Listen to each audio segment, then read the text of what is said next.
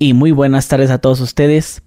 El día de hoy me encuentro en la Ciudad de México y les traigo un episodio bastante interesante que la verdad vale la pena que lo vean completo. Aquí me encuentro con mi amiga Senia. ¿Si lo dije bien? ¿Tu nombre? Sí, Xenia. Senia. Ah, ok. Pues, ¿cómo estás? Súper bien. Un placer verte hoy. Ok, bueno. Ah, pues amigos, ella es eh, rusa. Eh, tiene ya mucho tiempo viviendo en México y pues vamos a hablar sobre sus costumbres, eh, pues todo, todo relacionado con eso. Eh, ¿Estás lista? Sí, claro.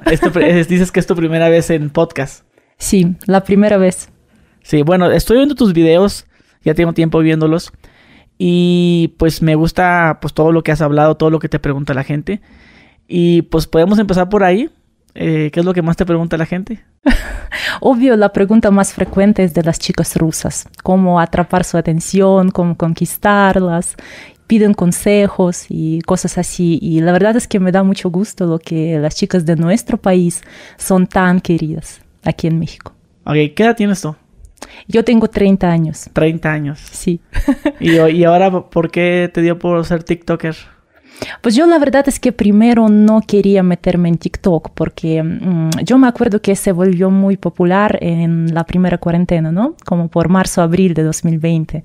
Todo el mundo estaba metido allá y mm, también aparecieron muchas chicas rusas, otras chicas uh, contando sobre nuestras costumbres. Y yo la verdad es que me registré y empecé a ver videos que me salían. yo vi mucho como baile, mm, canto de los adolescentes y yo pensé que pues para mi edad ya es algo como que, que no me conviene, que yo en la vida real soy una persona muy seria, muy reservada, no soy como tan abierta como la gran mayoría de los TikTokers como la gran mayoría de las personas que trabajan en, en este ámbito de entretenimiento. Entonces yo vi como cinco minutos TikTok, lo cerré, como que hasta me empezó, me empezó a doler la cabeza de todo lo que vi allá. Pero luego me acuerdo que como tres o cuatro semanas después yo estuve en el tráfico y vi como a la derecha, creo que era un Uber, y yo vi allá un chico que estaba así viendo TikTok. En ese momento me di cuenta que está muy popular y que vale la pena registrarme para que pues puedo compartir algo de mi cultura para que la gente sepa más de nosotras. Yo primero pensaba que no va a interesar mucho a la gente porque mi estilo es como muy diferente. a veces toco temas serios, ¿eh? eso es, no es lo que esperas ver en TikTok, que digamos. Es, lo que me gustó. porque es la única rusa que yo he visto que dice las cosas como son. Las cosas son aquí, así bueno, no, no es que le, tiremos hate a, los otros creadores de contenido que hacen, eh, pues también de lo mismo, ¿no? Que les preguntan, oye, ¿cómo en Rusia se puede hacer esto? Oye, ¿cómo conquisto esto? Y yo me he dado cuenta que muchos de ellos no dicen lo que es.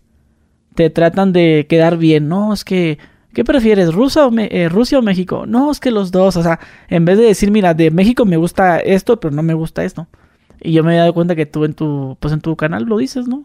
Pues ser directa es como parte de mi naturaleza, así soy como persona. Por eso me gusta hablar, como decir las cosas como son. ¿Cuánto tiempo tienes viviendo en México? Uh, desde el año 2017, alrededor de cinco años. ¿Cómo fue que caíste aquí a vivir? Oh, eso fue una historia muy larga. Yo empecé a aprender español más o menos por el año 2015 y me inspiraron las telenovelas mexicanas. Yo era muy fan. Es que mm, las telenovelas mexicanas por primera vez uh, entraron a nuestro país en los años 90, porque como tú bien sabes, uh, en los tiempos de la Unión Soviética era imposible que mostraran algunas producciones extranjeras. Todo era pura producción nacional, hubo mucha censura, pero cuando ya se empezó a derrumbar la Unión Soviética, nosotros empezamos a ver telenovelas argentinas, brasileñas y mexicanas. ¿Qué novelas? Estaban muy de moda las telenovelas Simplemente María con Victoria Rufo y Los ricos también lloran con Verónica Castro. Que yo sepa, Los ricos también lloran salió en México como en los años 70, ¿no? Si no me equivoco. No sé. pues pues era la telenovela ya vieja, pero a nuestro país solo llegó en los años 90 por los temas políticos. Y este, yo me acuerdo que mm, en, aquello, en aquellos años uh, las calles estaban vacías, como a las 6, 7 de la mm, noche cuando estaban mostrando esas novelas. Todo el mundo las estaba viendo y mi amor por México yo creo que empezó a crecer en aquella época, en los años 90, cuando era muy niña, tenía 3, 4 años y las estaba viendo junto a mi abuela. Y luego mm, ya este decidí empezar a aprender español en serio en el año 2015 y para practicar yo empecé a ver las novelas. La primera novela que vi era La Malquerida, la producción de José Alberto Castro y me volví muy fan. Además, esta telenovela está basada en la obra clásica. Y, y, además yo soy muy fan de Victoria Rufo desde Simplemente María y allá ella interpreta este, el personaje principal y yo estuve fascinada. ¿Te gusta la novela de la madrastra? No la vi. No. Ni, ni La Madrastra, ni Corona de Lágrimas. Yo sé que allá también participa Victoria Rufo y todavía están como en mi lista. Las tengo que ver después. Ok, esa que mencionas fue una de las primeras que hizo Victoria Rufo, ¿no? ¿Cómo? La que me mencionaste ahorita que eh, la que primera que viste de Victoria Rufo? Uh, la primera que vi era simplemente María, pero vi... ¿Esa es una de las primeras que ella hizo? Uh, pues yo la verdad es que no sé en qué año salió precisamente en México. En nuestro país salió en el año 93. Yo era muy chiquita, muy chiquita. Yo solo veía algunos episodios. Más bien yo creo que es mejor preguntar, preguntarle a mi abuela sobre el trauma de esta novela. Pero para mí es uno de mis primeros recuerdos de infancia. Pero o sea, literal, los rusos viendo novelas mexicanas. Sí, es que para nosotros es como el mundo diferente. Como yo creo que tú sabes que en los últimos años de la Unión Soviética, como a finales de los años 80, hubo mucho desabasto, como que la gente llevaba la vida triste, hubo desabasto de alimentos, la gente casi no viajaba y de repente llegan estas novelas, todo así lleno de colores, eh, este, los actores hermosos, así la vida. Hasta en Rusia existe la expresión mexicansky strasti, que se traduce como pasiones mexicanas.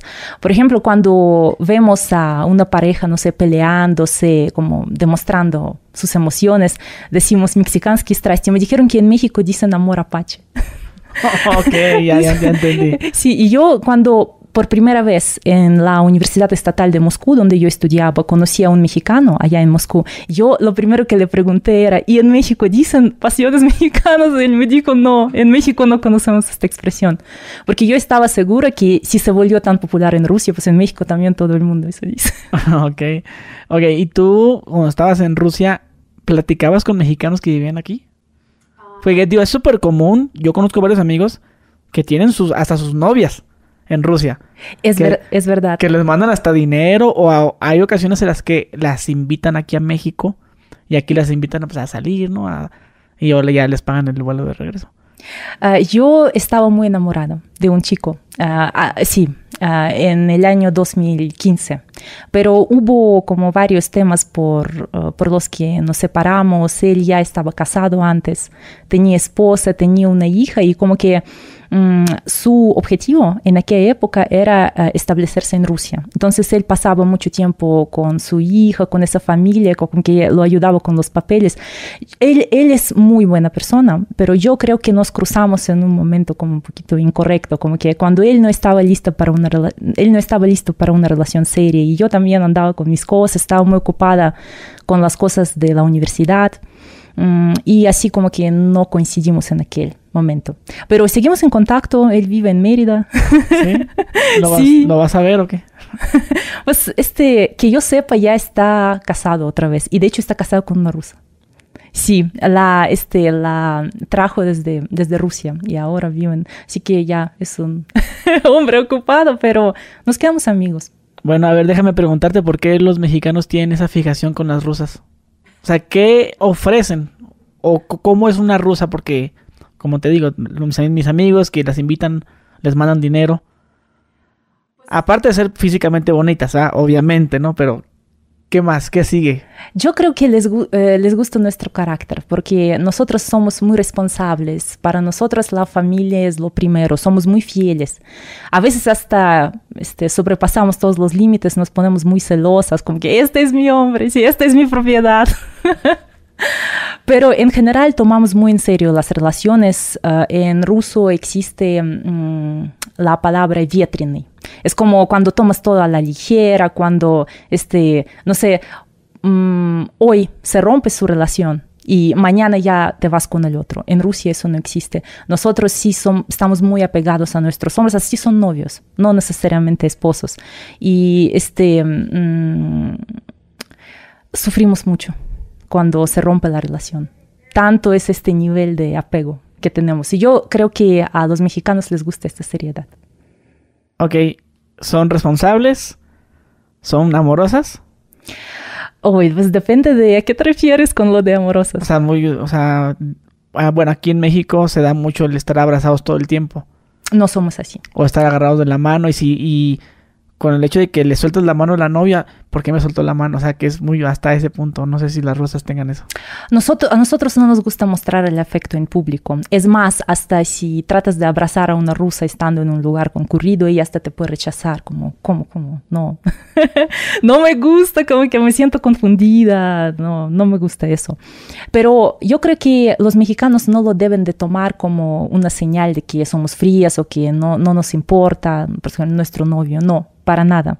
Nada más es una parte de nuestra cultura. Uh, yo creo que nosotras en general no somos tan apasionadas como, este, como las mexicanas. Por ejemplo, si a un hombre, um, para, para, un hombre es importante, no sé, como pasiones, esto, algunos, tal vez partes de sexualidad, esto como súper, como en las telenovelas mexicanas, eso yo creo que es mejor buscar con las mujeres de América Latina. Nosotros, nosotros no damos eso, pero nosotros tenemos otras ventajas. Eso es, pues depende de qué es lo que te importa precisamente. Pues dime dime más. A ver. Porque, ah. por ejemplo, yo estaba viendo un video tuyo donde decías, yo como novia, bueno, las rusas en general, somos muy complacientes con nuestro hombre, los obedecemos, los apoyamos. Claro. Pero, o sea, pero de una forma muy fiel, muy incondicional. Eso es verdad, sí. Y uh, nosotros cuando estamos en una relación, con el paso del tiempo, tratamos de conocer mejor a este hombre y hacer todo para que él sienta bien. Y esto yo creo que pasa porque en Rusia hay una... Um, hay mucho más mujeres que hombres.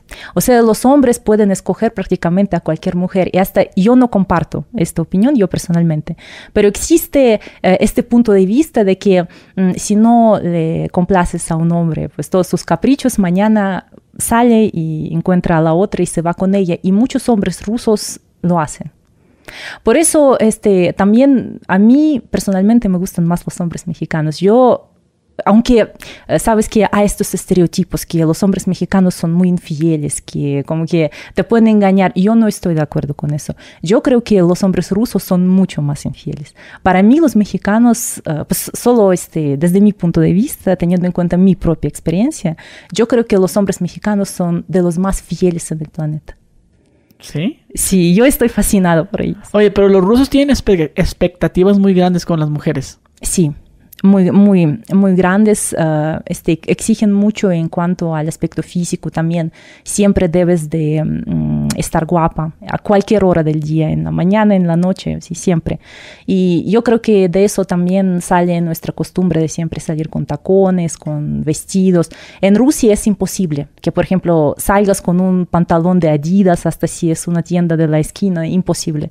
Siempre, hasta existe una broma que hasta este, salimos a sacar basura bien vestidos. Pero, ¿por qué razón? ¿Por el tema de que el hombre siempre las debe de ver bien presentables? Sí, además hay muchas mujeres solteras en Rusia. Entonces, nosotras pensamos que en cualquier esquina puedes encontrar, encontrarte con tu destino, con tu hombre indicado. O sea que te, debes de conformar con lo que agarres, por así decirlo. O, o bueno, tú como mujer, pues si te, si te toca uno, o sea, no te puedes poner los moños como aquí. O no, no sé si entiendes el... Bueno, sí, yo entiendo. Uh, no, puedes ponerte muy exigente. Como aquí en México, las chavas escogen al, al vato que ellas quieren. Allá en Rusia. Yo personalmente nunca bajaba mis estándares porque yo, yo también tengo estándares estrictos en cuanto a los hombres. Pero yo sé que muchas mujeres, hasta en mi entorno, sí como tú dices, agarran lo que hay. Porque en, Rusia también existen ciertos prejuicios. Si estás sola o si, por ejemplo, tienes, no sé, 30 años, eso, de hecho, eso me encanta en México, lo que aquí, aquí nadie te juzga. Por si estás soltera, si estás casada, puedes vivir tu vida, disfrutar tu vida y no importa si estás acompañada o estás sola. Pero en Rusia, si por ejemplo tienes más que 30 años, si nunca has estado casada, no tienes hijos, ya te empiezan a mirar como de reojo, como algo está mal contigo. ¿Por qué a esta edad ningún hombre te quiso? Es muy sospechoso, entonces algo no está bien contigo. yo otra vez, yo considero este punto de vista súper anticuado y claro que el mundo ya cambió, ya no vivimos en el siglo XIX y ahora las mujeres tenemos muchas formas de expresarnos y no necesariamente tenemos que expresarnos haciendo la familia. Es una parte muy importante y para mí también. Pero si por alguna razón estás sola, pues nadie te puede juzgar por eso. Pero en Rusia es muy difícil explicar eso a, la gente, ¿no? Por ejemplo, cuando yo, eh, yo vine a México y como después de un año yo regresé a Rusia para ver a mi familia. Y todavía vivíamos en una casa como vieja donde este, yo pasé toda mi niñez. Y cuando yo regresé, eh, obvio como que yo llamaba la atención, a toda la gente le interesaba qué es lo que hago en México y qué tal México, porque es un país muy exótico, muy lejano, no se sabe casi nada de México en Rusia. Y lo primero que me preguntó la vecina es que si me casé en México o no. Es, era lo único que le interesaba. Así es, y es algo típico. Es normal empezar a hacer preguntas tan indiscretas en Rusia. No se respeta tanto el espacio personal como en México, por ejemplo. ¿Qué, qué opinión tienen los rusos de México?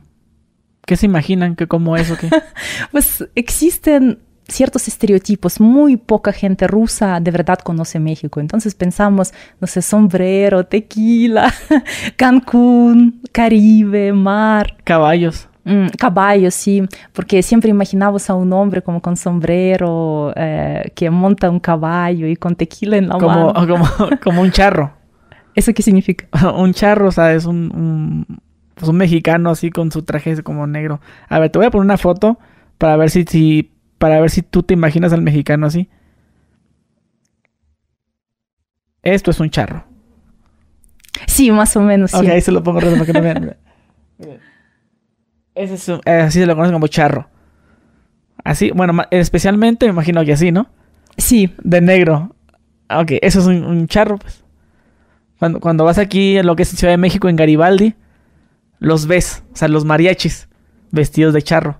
Sí. Así, te, así se imaginan que son los, los mexicanos. Sí, también los consideramos muy optimistas, muy alegres y claro que muy románticos. Y guapos, ¿no? Guapísimos. Ah, ¿sí son guapos? Yo creo que sí, son muy guapos. ¿A ti te gustan más los mexicanos que los rusos? Mucho más. Yo mil veces prefiero a un mexicano que a un ruso. A ver, hagamos la comparación de cómo es el ruso y cómo es el mexicano como pareja. Ah, primero, yo creo que los mexicanos son más cariñosos, como que son más caballeros, ellos hasta tratan de mm, adivinar qué es lo que quieres, te tratan como una reina, así. Para ellos siempre estás en el primer lugar y también me encantan los mexicanos por lo que ellos no hacen dramas. O sea, en ah, Rusia decimos делать es como hacer un elefante de una mosca, así se traduce textualmente.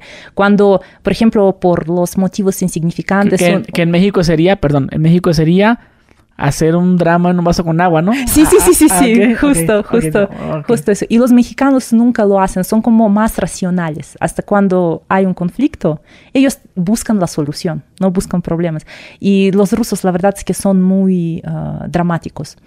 También, como que también es la consecuencia de la Segunda Guerra Mundial, cuando ya sabes que fallecieron muchísimos hombres, nosotras las mujeres. Por ejemplo, mi abuela de, de la línea como decimos en Rusia, patsovskая línea, como de parte de mi padre. Ella, te imaginas, crió solita a unos cuatro hijos, y todos varones. Y, y, los crió súper bien, les dio buena educación solita en los tiempos cuando no había comida, cuando, no literal, no había ni comida, ni agua, ni nada, todo el país estaba destruido, pero todos ellos, incluyendo a mi papá, uh, crecieron como personas dignas y tres de cuatro hasta obtuvieron una educación superior, incluyendo a mi papá. Entonces, nosotras las mujeres nos acostumbramos a ser fuertes en Rusia y los hombres en general como que están muy relajados. Por ejemplo, mm, para ellos es normal criticar a una mujer o, por ejemplo, exigir uh, que una mujer y trabaje y al mismo tiempo haga todas las tareas de la casa. Así es típico. Por ejemplo, mm, son las seis de la tarde, eh, ambos regresaron del trabajo, pero un hombre ruso como que se pone en el sofá, empieza a ver la tele, sus películas, las noticias y está así relajadito. Una mujer mientras se dirige a la cocina, le prepara la cena, se la tiene que servir allá donde él está en el sofá, porque si él no quiere ir a comer en la mesa, eso se respeta también. Y luego ella tiene que limpiar todo y luego hacer la tarea con los niños. Y a veces las mujeres en Rusia duermen como cinco o seis horas, mm, así. Y a pesar de eso, todas quieren casarse. Así, un fenómeno. o sea, que el ruso pide que la mujer trabaje. Que tenga como que dice dos trabajos, pues. Pues existen, dice, existen diferentes clases sociales. Yo creo que igual que en México y viven muy diferente. Pero si uh, hablamos de como una familia así normal y corriente en Rusia, la mayoría, como vive el 80% de la gente, sí las mujeres uh, siempre trabajan. ¿Es celoso el ruso? Celoso. Yo creo que... Por ejemplo, eh, aquí en México se da mucho el de tú no puedes tener amigos. Los hombres mexicanos son más celosos es mi opinión. Porque en Rusia los hombres uh, saben que son pocos y no sienten tanta competencia.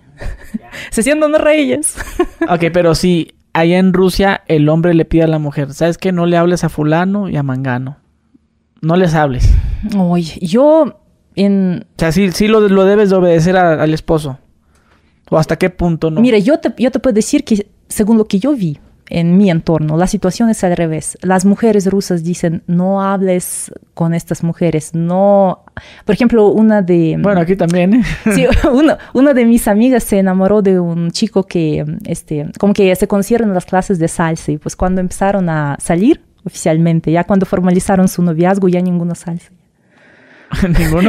ninguna salsa. Le, prohibió seguir con las clases porque allá, en las clases de salsa en Rusia normalmente hay pocos hombres y muchas mujeres porque los bailes latinoamericanos no son tan populares entre los hombres. Entonces hay muchas chicas y pocos hombres y obvio los hombres bailan con este, diferentes chicas y a mi amiga no le parecía eso. Pero los hombres rusos yo creo que no son tan celosos, por lo menos no son tan celosos como los mexicanos. Ok, habías mencionado en algún video que en Rusia no existe lo que está pasando aquí de los, las feministas y las marchas y todo eso. Es una pregunta interesante. Sí, a ver, háblanos de eso ahora. El feminismo no es tan popular en Rusia y yo creo que la razón es que nosotras, uh, primeras en toda Europa, casi en todo el mundo, obtuvimos nuestros derechos básicos en los años 20 todavía, hace 100 años. Entonces, nosotros estamos tan acostumbrados a la idea que ya tenemos todos nuestros derechos que no nos preocupa el tema. Y igual los hombres en Rusia son como más, mm, no sé cómo decirlo bien, más pasivos en general en cuanto a la vida que en Latinoamérica. Y creo que son menos machistas no a, esto como que te pega, no, no es tan común. Tal vez por eso no hay tantas marchas. Yo te digo más, ah, mientras en todo el mundo, en Latinoamérica en particular, las, las mujeres luchan por tener derechos, por tener igualdad, en Rusia muchas mujeres sueñan con que nada de igualdad, nada de independencia, que el hombre la apoye en todo y no trabajar ni nada. Yo otra vez no estoy de acuerdo con este punto de vista. Es más, a estas alturas, como en el mundo actual, es esta posición hasta puede ser muy arriesgada, pues porque con el hombre puede pasar cualquier cosa, mañana te deja y contar con él como tu única fuente de ingresos, tu único apoyo es súper arriesgado. Yo no estoy de acuerdo, pero muchas mujeres en Rusia piensan así, desafortunadamente. Entonces, no solo no quieren derechos, sino al contrario, quieren que les quiten todos sus derechos y que vivan así tranquilitas. eh, miré en alguna publicación que creo que también tú lo mencionaste, que a las rusas les gusta mucho el patriarcado. Sí, somos de las mujeres que nos gusta que así como un hombre diga, va a ser así y punto, y tú no discutas. Lo vemos, yo creo que es algo cultural. No es, por ejemplo, cuando empiezas a pensar conscientemente, ¿qué es esto? Pues es muy feo, pero nuestra parte inconsciente lo adora. adora ¿A ti te gusta? Adora, sí, me gusta la actitud masculina, sí. O sea, que te digan, no, no, no, yo decidí que va a ser así. Y tú apóyame. Pues aquí se necesita también cierto equilibrio, porque cuando todo el tiempo te dicen eso o te ordenan, pues tampoco te gusta tanto, pero a veces yo creo que es bueno cuando un hombre toma la decisión y expresa su punto de vista de una forma así, muy directa. Sí. Sí, me gusta. Ok, habías mencionado también que tú estabas de acuerdo a, a que a- hasta tu papá supiera con quién te vas a casar y que si él, o sea, que como que entre comillas él decidiera. ¿A qué te referiste con eso? Lo que me habías mencionado en un video. Pues O no sé si te- la gente se enojó contigo por, por eso, ¿no? sí hubo diferentes A ver si lo, opiniones. si lo puedes explicar. A lo mejor ahí lo dijiste mal, pero no sé si lo puedes volver a explicar. Ah, mira, yo más bien refería, me refería a lo que el modelo de antes era más razonable. Por ejemplo, cuando tu papá ah, te escogía esposo. Porque, ah, ¿sabes qué? Que esta idea de, del amor romántico ah, es relativamente nuevo, ¿no? Como hace 200 años todavía no existía ningún concepto del amor romántico. Tus papás todos, todo lo decidían por ti. Y yo creo que mm, las personas que este, ya vivieron la vida, que ya saben algo de la vida, yo creo que son más sabios en este sentido. Y pues tam- también vemos que antes había menos divorcios. Ahorita la gente se deja llevar por sus pasiones. Sabes, cuando te gusta alguien, por ejemplo, físicamente, porque pues, la primera impresión siempre se basa en lo físico, en tu cerebro hay hormonas como dopamina, por ejemplo, te, te dejas llevar, por eso te enamoras, te parece que es este, esta persona es la indicada. Y luego, por ejemplo, se casan y se dan cuenta que tienen diferente nivel de educación, que no tienen tantos intereses en común, que están acostumbrados a diferentes estilos de vida. Y empiezan esos conflictos y luego los divorcios. Yo creo que no puedes mm, como basarte en las hormonas cuando escoges a tu pareja a largo plazo. Siempre hay que pensar de una forma racional y si tu papá te puede ayudar en eso, tu papá que es la persona que más te quiere, que te desea lo mejor, pues ¿por qué no? ¿Y te ayudó? Es que mm, desafortunadamente mi papá falleció en, eh, cuando yo tenía 19 años, así que no pudo participar tanto ya en mi vida adulta. Mm, pero a los consejos de mi mamá, de mi abuela, sí les hago caso. Oye, ¿y cuántos novios tuviste en Rusia? Uy, yo te puedo decir que no muchos. es que yo cuando viví en Rusia, yo dedicaba todo el tiempo a mis estudios. Yo soy, no soy nada de fiestas ni de salir mucho. Yo me la pasaba con los libros. Así, ¿Sí? sí. O sea, eres intele- intelectual. Mm, pues este, no puedo yo como decir cómo es mi nivel intelectual. Obvio, yo creo que la gente que me conoce, que habla conmigo, lo puede valorar mejor. Pero yo lo único que puedo decir es que siempre me mm, gustaba la psicología, la filosofía, este tipo de cosas. También soy muy fan de astrología. Y yo leía mucho al respecto. Ahorita me habías, habías mencionado los estereotipos que tiene el ruso del mexicano, ¿no? El mexicano pues también tiene el estereotipo del ruso, ¿no? Pero no, no, no lo tenemos tan marcado, ¿no? Nomás pensamos en lo del- que los rusos toman vodka, que se ponen el sombrerito ese que es como Ushanka. shanka. ¿Cómo se llama? Ushanka. Ushanka. Sí. Ok, es lo único que sabemos nosotros. Y bueno, recientemente el presidente, ¿no? Que es Vladimir Putin. Es lo único que sabemos de Rusia aquí, de Rusia, perdón. Ustedes conocen de novelas y conocen de música, de personajes también famosos. ¿Qué personajes famosos conocen en Rusia? De aquí, Mm, Yo creo que... mm, mm, la Pedro la- Infante o No, no lo conocemos. Yo creo que la población en general, así en general, general, solo conoce a Victoria Rufo y a Verónica Castro. Pero yo personalmente, desde el año 2014, era muy fan de Thalía y sigo siendo su fan. No la conocen en Rusia, así. Si preguntas a una persona en la calle, no la va a reconocer, pero yo personalmente soy fan. Thalía es una reina, la adoro. y el Chapo Guzmán lo conocen.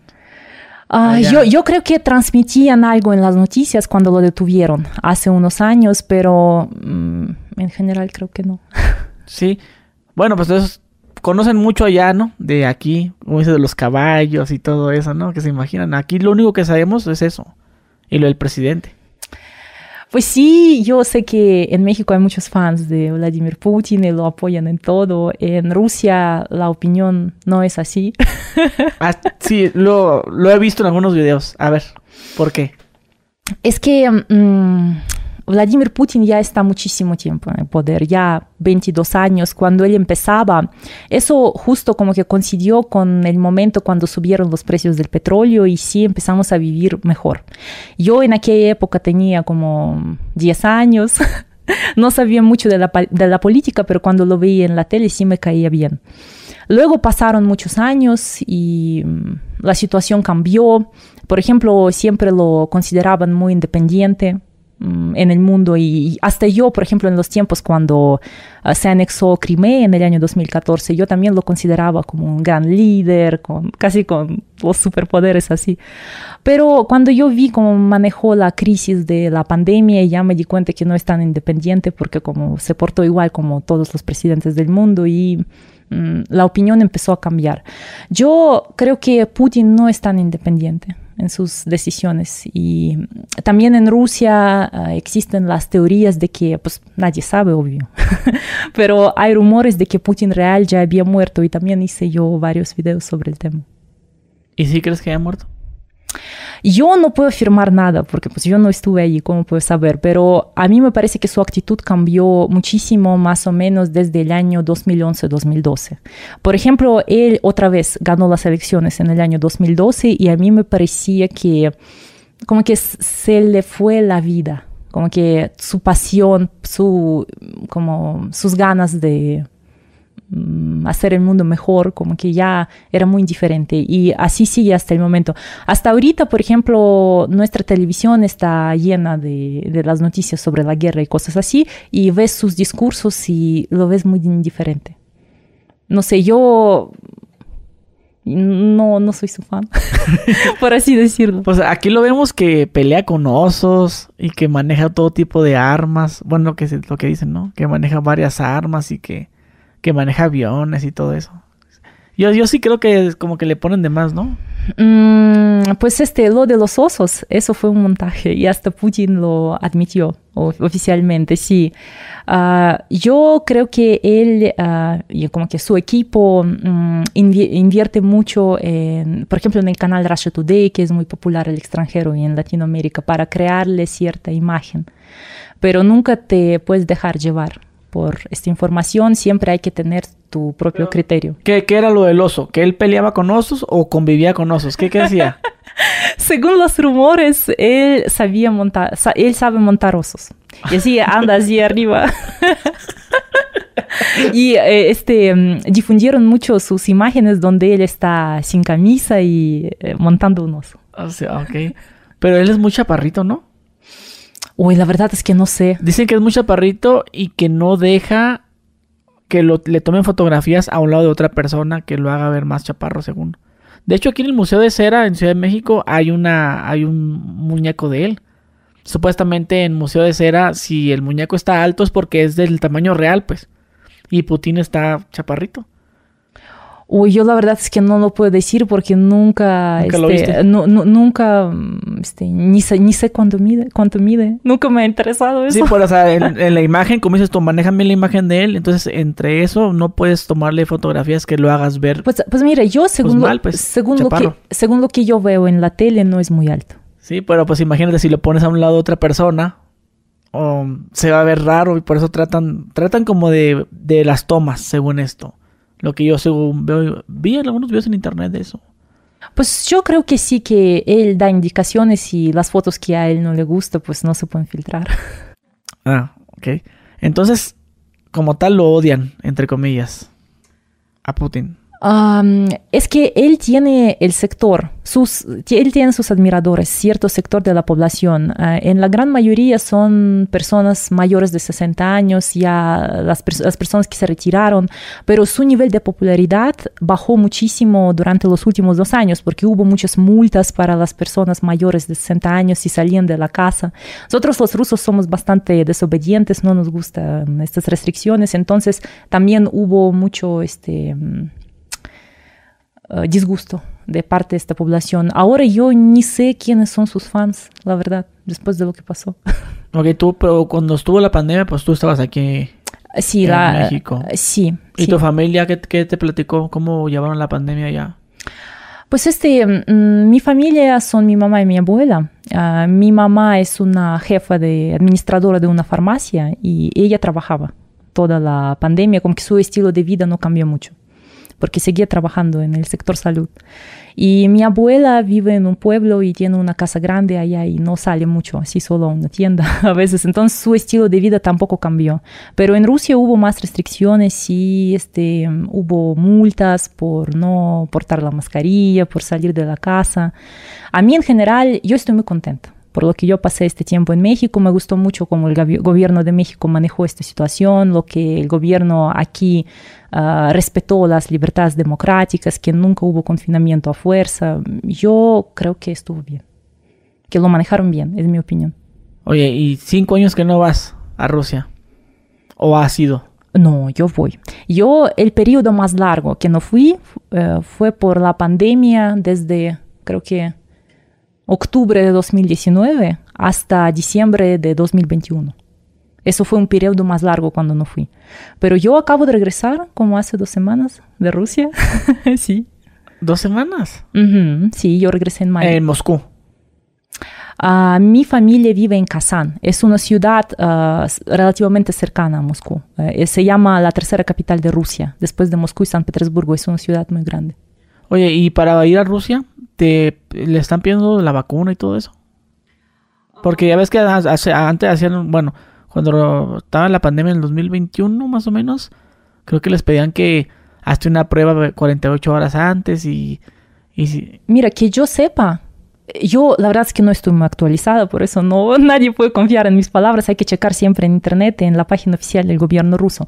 Pero por lo menos antes a los extranjeros primero les pedían uh, solo la prueba de 72 horas de anticipación, luego de 48. Ahorita no sé, hay que checar. Y para nosotros los ciudadanos rusos, nada. A nosotros solo nos obligan a hacer la prueba ya estando en el país durante tres días. Cuando regresas durante tres días la tienes que hacer y nada más. ¿Te la hiciste cuando fuiste? ¿Cómo? ¿Te la hiciste la sí, prueba cuando fuiste? Sí, la hice estando en Rusia ya. ¿Y el cubrebocas lo traen? es que es un tema muy interesante.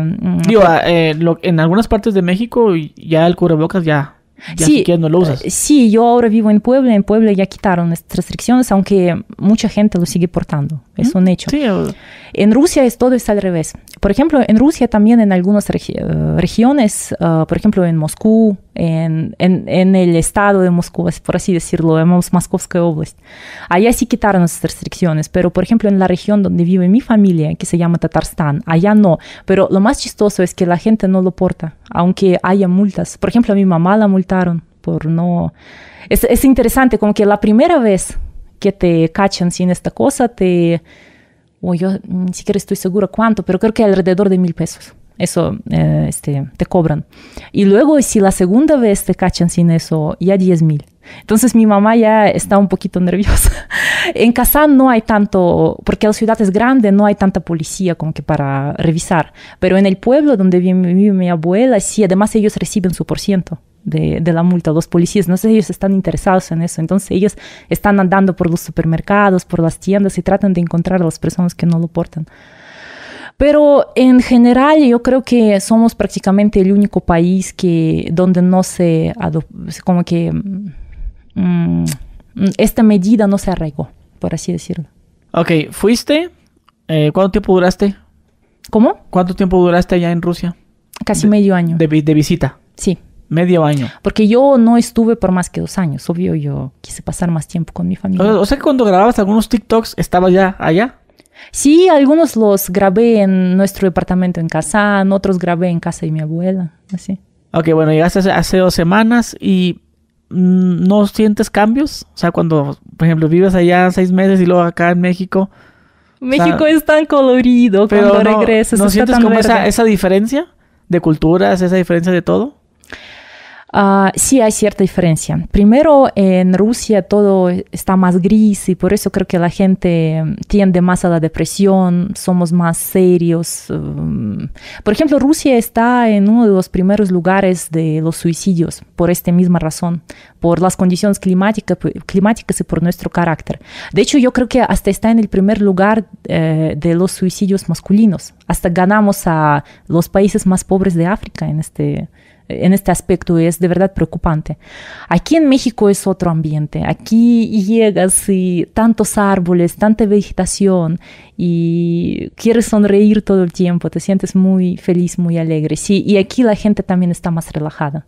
Por ejemplo, mm, en Rusia mm, es muy común que la gente se enoja, por ejemplo, por razones insignificantes. No sé, estás esperando en una fila, por ejemplo, una, un cajero trabaja como lento, como que es nuevo, trabaja lento todavía, como que no sabe hacer ciertas cosas.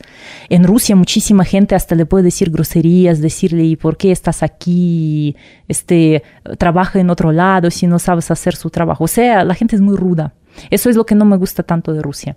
Y en México la gente es muy paciente. En una situación parecida, la gente va a seguir esperando en una fila, no se va a enojar. Y yo creo que es muy importante para la salud física y para la salud mental. Ser así como se llama Zen. y eso sí hay en México. Y en general, la, la, gente, ¿cómo se porta aquí? O sea, ¿qué, qué, qué nos puedes decir la diferencia? Ya nos dijiste que es, es enojón, impaciente, grosero, el ruso el mexicano más paciente, pero ¿qué otra cosa? La gente aquí es muy linda. Sí, y cuando tú ah, ya vienes a México, sientes que te reciben con los brazos abiertos de verdad. La gente trata de apoyar. Yo, por ejemplo, en mis primeros meses en México ni sabía cómo moverme, no sabía dónde estaban los supermercados, nada. Es como un mundo muy diferente. No se parece nada a Rusia. Aquí muchas cosas funcionan de una forma diferente, hasta para, encontrar una ruta, por ejemplo, a cierto lugar, a veces como te cuesta trabajo, si nunca has visitado antes los países de Latinoamérica. Y aquí la gente te ayuda, eh, te contestan tus preguntas. Yo, por ejemplo, gracias a los mexicanos aprendí el idioma español porque eran muy pacientes conmigo, me explicaban el significado de los modismos. Y sí, mi español yo se los debo a los mexicanos, sí fueron muy buenos conmigo. Oye, ¿y los rusos son ah, como en México de buenos días, buenas tardes, adiós? Uy, es una pregunta también interesante. En general, si tú vas como turista y solo tienes contacto con la gente que trabaja en el sector turístico, sí, en, en, la gran mayoría de los casos te van a saludar de una forma amable, te van a decir gracias, por favor, y cosas así. Pero si ya vives entre los rusos de una forma permanente, te vas a dar cuenta que decir gracias no es tan común. Ni eh, en Rusia es normal cuando la gente casi ordena cuando quiere algo así hace, hace eso, dame eso, cosas así. O sea, es eh, exigente, pues. Mm, sí, exigente, no tan amable. Pero, por ejemplo, eh, ¿cómo llevan el tema como de los derechos al consumidor? Por así decirlo. Ahorita que me mencionaste lo del cajero, se me vino la, el cajero lento, se me vino a la mente cuando vas a un supermercado y, por ejemplo, en Estados Unidos, vas, compras, no sé, unas papitas y un refresco. Lo abres, te lo comes, no me gustó. Regrésame el dinero. Y te regresan el dinero. En México no te regresan ni madre. Ahí no te gustó, pues lo siento mucho que no te haya gustado el refresco. Ya, ya, ya lo abriste.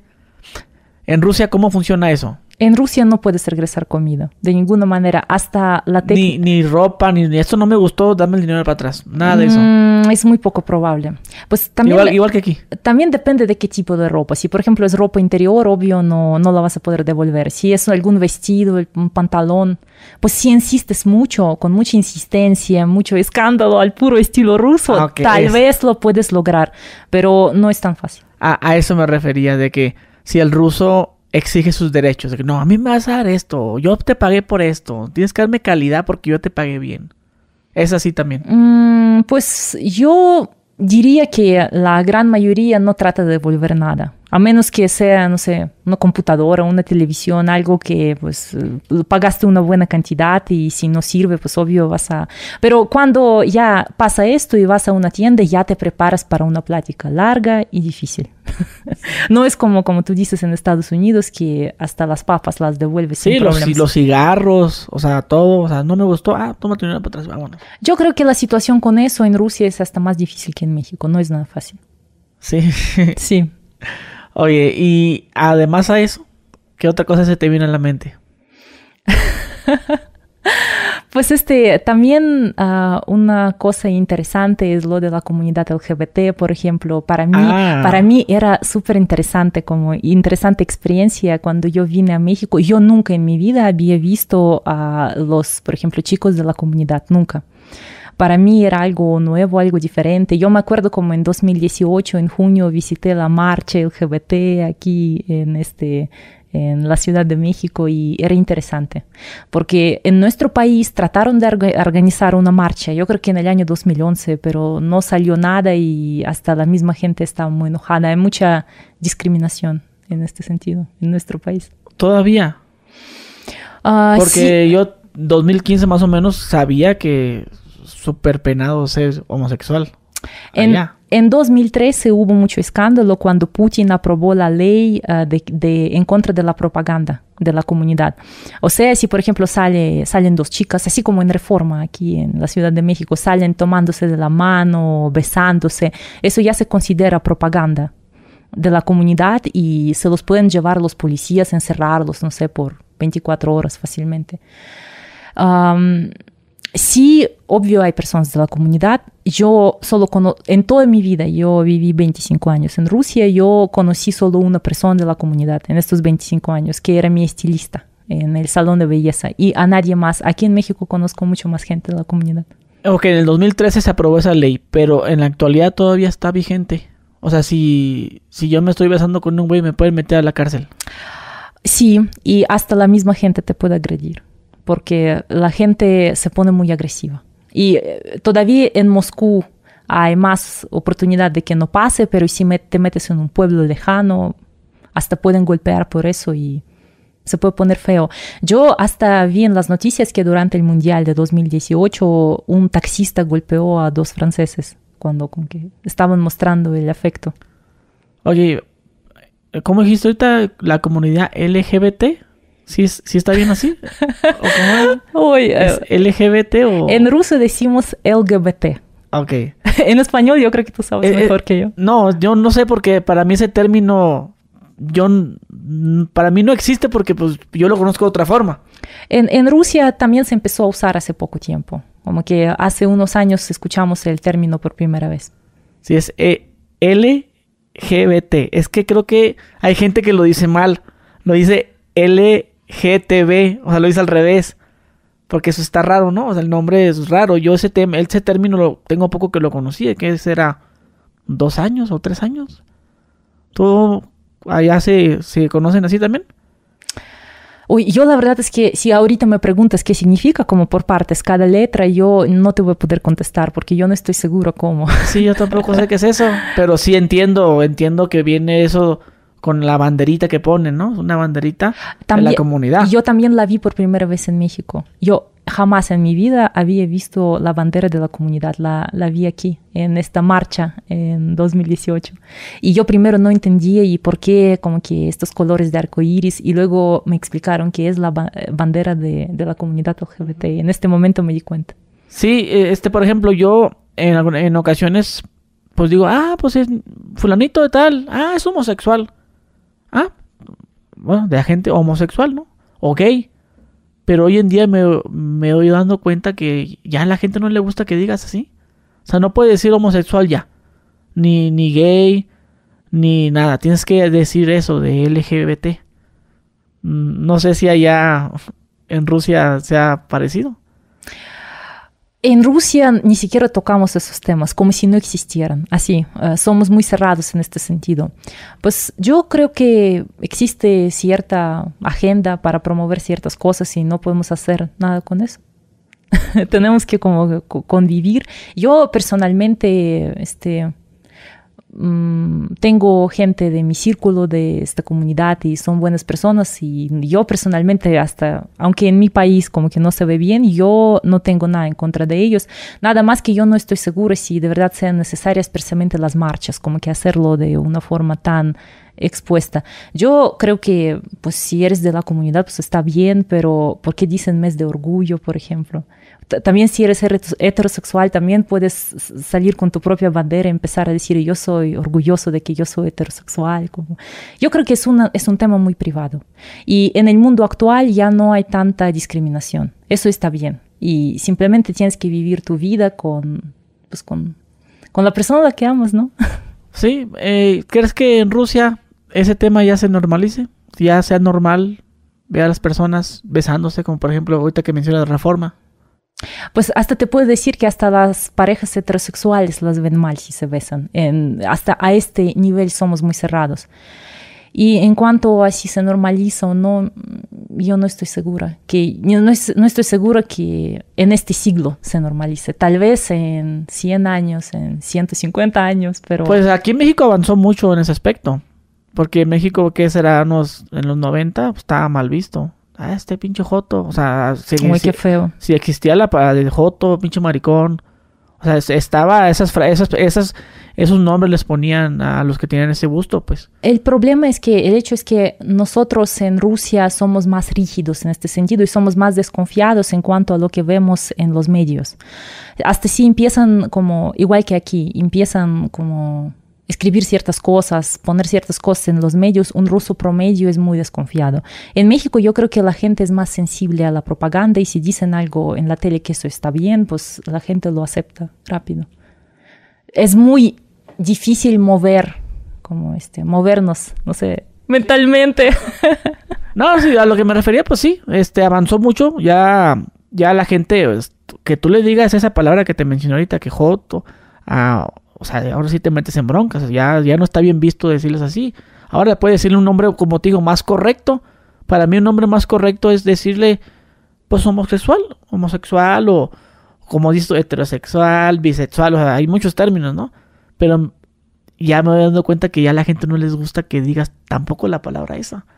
Ahí, ahí sí no sé, pero yo sí creo que, que por ejemplo, yo, que vengo, pues, yo crecí en los 90, que, ay, que, que no te juntes con él porque te, va, porque te va a pegar lo, lo, lo, joto. Y uno va creciendo, ay, quítate para allá, pinche joto. Vas... Sí, así, o sea, en México así es. O sea, con el hecho de que tú le hablaras, que te sentaras a un lado de, por ejemplo, yo cuando iba en la primaria, que había un, un, niño que se miraba un poco afeminado, no te sentabas a un lado de él. Porque, porque estaba la creencia de que se te iba a pegar. O sea, un pedo así bien, bien, bien cabrón. Va pasando el tiempo, pasando el tiempo, ya las cosas van cambiando. Van cambiando y, ya como que uno mismo ya lo empieza a entender. Ah, no, sí, son sus gustos, lo respetas. Y yo te puedo decir, perdón, que aquí la primera vez que yo mira a hombres besándose fue aquí en la Ciudad de México. Yo como que, a la verga. Fue en el 2014, 2015.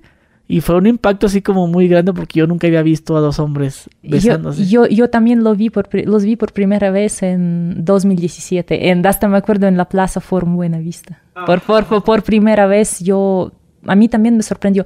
Pero sabes que yo en general creo que mm, no tenemos que hablar tanto en voz alta sobre los temas tan privados. Yo creo que cada uno tiene que vivir su vida y nadie se puede meter en tu vida y preguntarte hoy si eres heterosexual, si eres homosexual. Son cosas muy privadas y te imaginas, por ejemplo, eh, en los tiempos del siglo XIX en la que la aristocracia habla de eso, que como que y tú eres homosexual o tú eres heterosexual. Hay cosas que tienen que quedarse privadas. Sí, bueno, ahorita que hablamos de, estos temas, eh, ¿qué opinas de que sexualizan a la mujer rusa? Sabes que mm, yo creo que siempre se trata de la personalidad de, de una mujer concreta, así. Porque yo creo que aunque existan estereotipos, todos nosotros tenemos nuestro propio estilo. Y hay mujeres que... Mm, a veces hasta quieren que las sexualicen, eso también pasa, como que se ponen ropa llamativa o... Porque siempre antes de salir tienes que pensar en qué imagen quieres dar y qué quieres decir con estos ademanes, con esta ropa, con este tipo de actitud. Y por ejemplo, yo nunca me había encontrado con eso, ni en México, ni en Rusia, ni en ningún lado, nunca. No. no, nunca. ok, y aparte, a ver, te iba a preguntar otra cosa Ok, te iba a preguntar también, nada más que eh, la otra pregunta. Eh, las mujeres rusas, ¿en qué se fijan en los hombres? Hay muchos criterios. o sea, ya me dijiste que, uh, pues que sea atento, más? Eh, lo más importante es que primero que sea atento, que sea cariñoso y que tenga metas en la vida, para que sea ambicioso. Y yo no sé, yo creo que a veces en, México este, mm, esta palabra tiene a veces connotación negativa, pero nosotros en ruso tenemos la palabra ambiciosny, que tiene la misma raíz, y para nosotros es, es un hombre que tiene claro qué es lo que quiere en la vida, que, no sé, quiere o sea, ser el dueño de todo el mundo, que esté apasionado por lo que hace y que, que, le, que le brillen los ojos. Eso es muy importante para nosotros. Y uh, claro que... Mm, que sea gracioso, ¿no? El sentido de humor no es tan importante. Yo creo que por nuestra propia seriedad. Y el aspecto físico, muchos, por ejemplo, hombres me escribían en TikTok, en Instagram, me escribían, y yo tengo que ser guapo, no sé, tengo que todo el tiempo ir al gimnasio para verme, no sé, como un actor de, novelas. No, para nada. Para nosotros eso no tiene ninguna importancia. Lo más importante es el alma. ¿Y, puede, estar gordo? Uy, no me gusta esta palabra. no, no, no, no, me gusta. Ah, pues este, yo lo único que te puedo decir que no importa, no importa tu figura. Y además, este, en Rusia somos muy fans de buena comida y además no se aplica a mí, pero a gran mayoría de las mujeres sí somos buenas cocineras. Entonces, ah, los temas de alimentación, tu novia o tu esposa rusa te los arreglará así, en una semana. Ok. Bueno, es que aquí a los mexicanos sí les gustan gorditos barbones y gorditos. Y más depende, de, eh, depende del estado de donde seas, ¿no? En este caso sé que a las chavas de Culiacán les gustan los chavos barbones y gorditos así, pero lonjuditos. Eh, y también, por ejemplo, me parece que aquí a las de Ciudad de México les gustan los que son como norteños, que tienen, que son de otro, del estado del norte, pues. Que ¿qué onda, mija? ¿Qué onda, mija? ¿Cómo estás? O sea, y así, y luego los de allá, o sea, cada quien tiene, pues eso, ¿no? Entonces, en el caso de las rusas, por eso te hice la pregunta, ¿no? Si también tiene mucho que ver la gordura, porque dicen mucha gente que la gordura no es sinónimo de belleza. Pero pues, ¿por qué a las mujeres les gustan gordos entonces? Pues está raro eso, ¿no? Yo creo que cada persona tiene su propio encanto y a veces ni puedes explicar por qué te enamoras de este hombre, simplemente te atrae y ya. Por lo menos yo cuando me preguntan, ¿y por qué te gustó ese hombre? Yo no puedo dar explicación, no sé. Me gustó y ya sentí esa conexión. Y no se trata de si, como tú dices, es gordo o no es gordo, si este, es chaparrito o es alto, no importa. ¿Tiene el tono de piel importa? Para nada. No importa. que, a las güeritas les gustan morenitos o a los morenitos güeritos. Pues yo creo que es algo de, no sé, fisiología, genética, porque cuando este, mm, se encuentran dos personas con diferente color de piel, como para naturaleza, es que sí tienen que así reproducirse porque es bueno mezclar sangre en el, eh, desde el punto de vista de supervivencia. Entonces tenemos tal vez esta atracción por eso. Oye, ¿qué opinas de las mujeres mexicanas? Hoy me gustan mucho. Tienen muchísima actitud, muchísima. Son muy, mm, son muy abiertas y son muy positivas. Yo una vez leí en un artículo de Cosmopolitan México, allá vi una frase y la escribió una chica colombiana que describía a las mexicanas.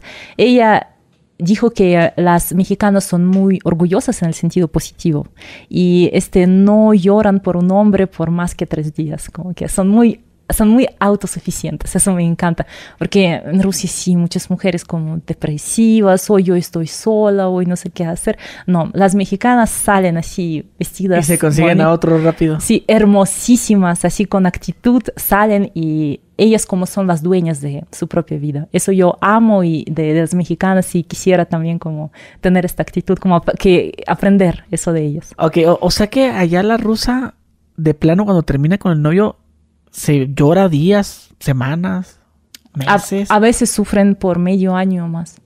Todos los días llorando. Todos los días llorando, todos los días en depresión. Sí. O sea, y, bueno, y como dices tú, pues, la competencia está difícil, ¿no? O sea, no es como que me, agarro otro rápido porque... Es que, es que sí, primero yo creo que está muy em, como... Pensamos que tener un hombre es más importante de lo que realmente es, como que está muy... Hay este punto de vista que si estás sin un hombre no vales nada. Horrible, horrible opinión, pero sí existe en Rusia. Entonces imagínate, te deja una persona que tú amabas, lo amabas muchísimo y este, ya no están juntos, mínimo por eso ya lloras. Segundo, estás pensando que ya tienes cierta edad, nunca vas a encontrar a nadie, hay pocos hombres, todos están ocupados y, todo, y todos estos pensamientos en conjunto, pues imagínate. Ok, y la mujer rusa, como ya, ya sabes, no hay mucha demanda y todo eso acepta ser la amante. O sea, si yo, yo ruso, vivo, vivo allá, ¿no? Tengo mi esposa y me gustas tú y te empieza a tirar la onda a ti. Es un tema, otro tema súper doloroso para nosotras, porque sí, muchas mujeres aceptan ser amantes. Hasta sabes este escándalo mediático aquí con Irina Baeva y Gabriel Soto, Geraldine Bazán, y Aquí en México lo tomaron en un sentido muy negativo, le tiraron hate a Irina, la siguen odiando, hasta casi le arruinan la carrera en telenovelas. Pero fíjate, en Rusia esta misma situación no se hubiera visto de esta forma. Porque hay tantas amantes. Muchos hombres, no sé, tienen una familia y dos amantes más. Y eso no se ve como algo raro. Otra vez, yo personalmente estoy en contra. Yo nunca aceptaría este papel porque es como un papel secundario. La vida de un hombre es muy feo, pero muchas mujeres lo aceptan. Las mexicanas también. No, yo no quiero ser la segunda. A veces aceptan, pero por un tema económico. ¿Sí? Porque sí. En, en Rusia todo esto es por amor. Nada de temas Aquí Aquí si tú aceptas ser la amante, es por la feria, por el dinero.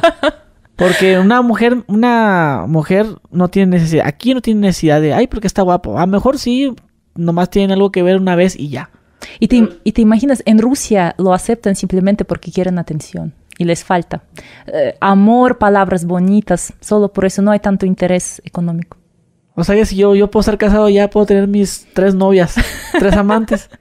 Pues en teoría, si tú quisieras, sí, pero ya sabes, desde el punto de vista moral, pues es bueno, o sea, sé que las mujeres pues han, han salido con otros hombres que tienen novias o que son casados. La diferencia es que aquí no lo dicen. Aquí no, yo no haría eso. Aquí son así. Se persinan y dicen que ellas no harían eso. Puede ser que lo hagan acá a escondidas, pero ellas no. Inclusive si yo, por ejemplo, yo quiero tirarle la onda a una, una mujer que... A una mujer, pero ella sabe que soy casado. Yo tengo que mentirle no, mira, es que las cosas están mal. Yo, yo y mi esposa ya dormimos en camas separadas. Pero es como, es, es, esa parte, esa, historia. Ella, ella en el fondo sí quiere conmigo. Y aparte porque le voy a dar un dinero.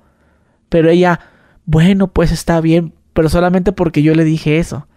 Se le estoy mintiendo, pero ella sabe en el fondo que lo que le estoy diciendo que es mentira.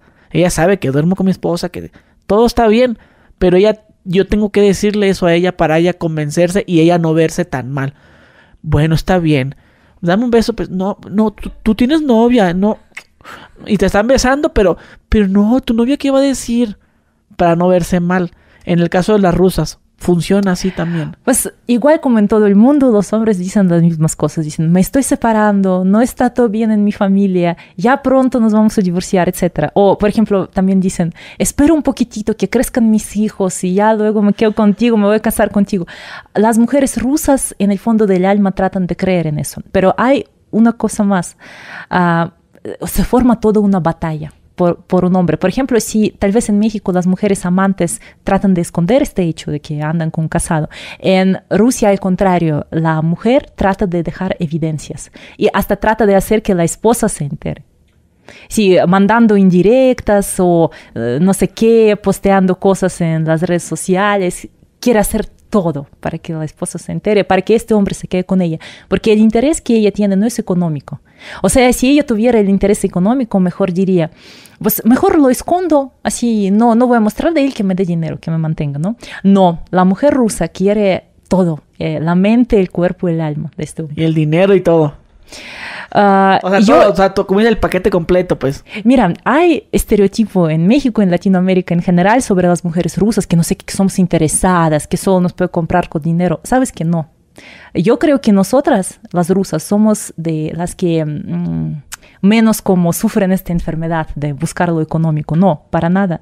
Para nosotros, nosotras lo más importante es el alma, la comprensión y la, comprensión y la conexión que tenemos con un hombre. Ah, y yo te digo más, muchas mujeres rusas ah, llevan ah, por décadas las relaciones con sus esposos alcohólicos y hasta drogadictos simplemente porque los aman. No quieren obtener nada a cambio, solo puro amor, puro Sí, sentimiento. es mi hombre. Es Sí. malo, pero es mío, como dicen por ahí. Sí, ah, hay una expresión, хоть плохонький, но свой. Eso quiere decir que, aunque sea malísimo, pero es mío. Sí, O sea, ese es amor de verdad. amor de verdad. Y yo creo que nosotras... Aunque sea un pinche asesino. O ya estamos llegando a temas de... Es que aquí, aquí eh, el amor así, aunque sea asesino o secuestrador, es el amor de madre. El amor de madre aquí en México sí. Sí le sol- si el hijo es secuestrador, violador, pero es mi hijo, yo lo amo. Aquí una esposa te manda la chingada. Yo creo que somos más cercanos a este amor de madre, como tú lo Sí. describes, sí, porque yo no te puedo decir pues, sobre los asesinos, yo nunca he tenido esta experiencia ni en mi círculo ni nada, pero yo sé que mm, cuando, por ejemplo, tu esposo, no sé, por alguna razón, yo esto hasta vi en la tele, por alguna razón se queda en la cárcel, pues no necesariamente porque sea asesino, pero por algunas otras razones, allá en el juicio las esposas están llorando, así, están así poniendo sus manos hacia él y diciendo, yo te voy a así llevar todo lo que quieras a la cárcel, la comida, las cosas, yo te voy a cuidar, yo te voy a esperar. Y sí esperan, esperan por años que regrese su esposo de la cárcel. ¿sí? Sí. Y aquí en México no las esperan. Aquí bien dicen que las mujeres son las que las abandonan. Una mujer en la cárcel es una mujer abandonada porque el hombre ya la de, ah, pues, ya está encerrada, ¿para qué la voy a ver? Pero eso, eso, eso es otra cosa, porque los hombres en Rusia igual. Mira, yo mm, te puedo decir que si una mujer se enferma, hasta hubo un ejemplo cuando se enfermó una de nuestras cantantes famosísimas, Жанна Фриске, por desgracia falleció, falleció en el año 2015 por el eh, cáncer cerebral. Y pues este, eh, su familia, su papá, eh, el papá de la cantante, hasta contaba en sus este, entrevistas que su esposo, mm, el conductor Dmitry Shepelev, ya empezó a perder el interés por Жанна Фриске cuando ella se enfermó. Hasta se atrevió a preguntar a los doctores y ella se va a ver como antes, porque ella sí era súper sexy, hermosísima antes de la enfermedad, porque luego, obvio, cuando empezaron con terapia hormonal, pues ya subió de peso y cambió mucho. Y él lo único que le preguntaba al doctor si va a regresar a su estado físico de antes. Y cuando el doctor le dijo que pues su enfermedad es muy grave, es poco probable, él ya empezó a perder el interés. Y es normal para los hombres, creo que en todo el mundo, no solo en Rusia. O sea que si se empiezan a, a cambiar, por ejemplo, la mujer empieza a subir de peso, a descuidarse. Ay, ya, en búsqueda de amante. ¿Sí? Dice, sí, este, ya un hombre se pone a buscar a alguien mejor. ¿La edad no, no, no tiene algo que ver ahí también? Well, es un tema también complicado. O sea, por No- ejemplo, es que uno se va haciendo más viejo. Desgraciadamente nos vamos haciendo más viejos todo el tiempo. Entonces, pienso yo que aquí en México, eh, yo hablo de México, se vive eso. Por ejemplo, que pues mi esposa, mi misma edad, nos conocimos desde los 20 años, chavitos. Vamos haciéndonos viejos, ella se va haciendo vieja. Y, y yo, yo, bueno, no yo, ¿verdad? Pero, o sea, el mexicano, pues, eh, ya tenemos 35, 40 años y a mí me empieza a gustar una chavita de 25. Igual en Rusia. De Pre- 22, de prefieren, a, 20. prefieren a las mujeres jóvenes.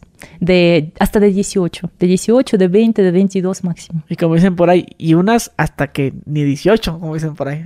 Sí, y, y- yo, por yo, por ejemplo, una vez hasta mm, escuché una discusión de los vecinos, como que la mujer ya tenía, creo que más o menos 40 años, y ellos se pelearon por algo y estaban así haciendo un mega, mega escándalo en el balcón, y yo lo escuché desde mi balcón. Y eh, eh, el hombre le dijo, ¿y a ti quién te va a necesitar? ¿Qui- ¿Quién, quién te va a acoger a esta edad? Así. Te, te- te- te imaginas como eh, tú, a ti no te necesita nadie. Y lo dijo desde su punto de vista porque él sí sabe que teniendo en cuenta la situación, que hay muy pocos hombres, él sí siempre encontrará pareja y su esposa no. Y a una chavilla de 18, ¿Le gusta un señor de 40? Ay, pues es, es es 22 di- años, ¿no? O sea, es difícil decirlo en abstracto, pero en teoría sí es posible, la puede interesar. Pero por el, no por el tema económico. Aquí se ve mucho eso, como te dije. No sé si aquí existe el término, bueno, supongo que si lo conoces, Sugar Daddy. Sí, conozco el término. No sé si allá se dé lo mismo. No, buscamos amor. No, no existe eso del, del dinero, te doy una feria, mija, mira, ahí le va para tus cosas. Por lo menos yo no... En tu círculo no- no- social nunca lo viste. Yo no sé nada de eso, sí. Yo hasta este término lo conocí ya viviendo en México porque vi una vez eh, el repo- reportaje en el programa de Denise Merker sobre el tema. Y, este, y hasta vi que existen como páginas para eso. Pero en Rusia yo creo que ni páginas hay, no sé. Ah, en mi círculo, todas mis amigas, mis parientes, eh, chicas, todos buscan amor. Amor de verdad, como este en los cuentos de Ada. Pues como te digo, aquí si una chavilla de 20 este, sale con uno de 40, 50, pues va a ser por el, el tema del dinero. Aquí, aquí juega mucho el dinero. En Rusia sí pasa esto. Si una chica de 18 sale con uno de 40, no necesariamente es por dinero, más bien es por como su sabiduría, su madurez. Nosotros, nosotros queremos aprender de un hombre. Como dicen por ahí, ay, es un hombre tan interesante. Pues- Aquí, sí, o sea, aquí se... Mira, nosotros decimos lo mismo, pero sin ironía. ¿Sin qué? Sin ironía. Porque para nosotros, de verdad, pues yo, yo, por ejemplo, a mí me gustan mucho los hombres, no sé, que me llevan hasta 15 años, no sé, do- 10, 15, hasta 20, porque me gusta escuchar, me gusta aprender. Pero es porque- mucho, es mucho tiempo eso. Por ejemplo, tú tienes 30. 30. O sea, tú no tienes problema con alguno de 50. Mm, pues en teoría, para mí no es un problema. Pero si te casas con él, imagínate. Si te casas con él, tú vas a 20 años, tú vas a tener 50, ya va a tener 70 ya. ¿Y qué tiene de malo? Y ya su alma. viejito ya. Y, y su alma. Va, va a aparecer no, el helicóptero viejo. no, no todo es lo físico. Hay conexión emocional, que es más importante. Pues ahora sí que aquí en México sí pensamos así. Sí, hay, hay gente, hasta, hasta los papás le dicen, ay, mi hija, no, está muy, ya está muy Pero, grande, ¿no pero, crees? pe- pero mira, es como cuando, esta lógica que tú me cuentas es como, como si estuvieras viendo a otra persona como un objeto o algo así, que esta cosa por el momento está nueva, pero en 20 años ya se va a poner vieja y ya no me va a servir. Yo no, no sé, me parece muy fea esta lógica. Bueno, yo te lo digo, yo en lo personal sí me sentiría así. O sea, yo sí, yo, por ejemplo, yo no andaría, si tuviera 40, no anduviera con una de 20. Porque, no sé, digo, si nos casamos, no sé, le voy a llevar 20 años y, y yo voy a estar bien viejito ya, ya cambiándome los pañales y ella todavía más, no quiero decir joven, pero, pero sí más joven que yo. Oye, ahora, ahora una persona teniendo 80 puede llevar el estilo de vida activo, todo depende de ti. Y además yo creo que estos momentos físicos son más importantes para los hombres, es biología, porque ustedes, eh, mi- mira, nosotros tenemos objetivos diferentes, las mujeres y los hombres. La- el objetivo de una mujer es encontrar a un indicado y que él eh, se quede con- contigo y sea el papá de tus hijos, etc. Esa es nuestra meta en la vida. Su meta en la vida es eh, estar con la gran, gran, gran mm, cantidad de las mujeres y esparcir sus genes, ¿no? Entonces, para ustedes sí es importante que una mujer se vea bien. Y en Rusia, nosotras nos damos cuenta de eso. O sea, nos tratamos de cuidar, tratamos de vernos bien hasta si tenemos, no sé, 60, 70.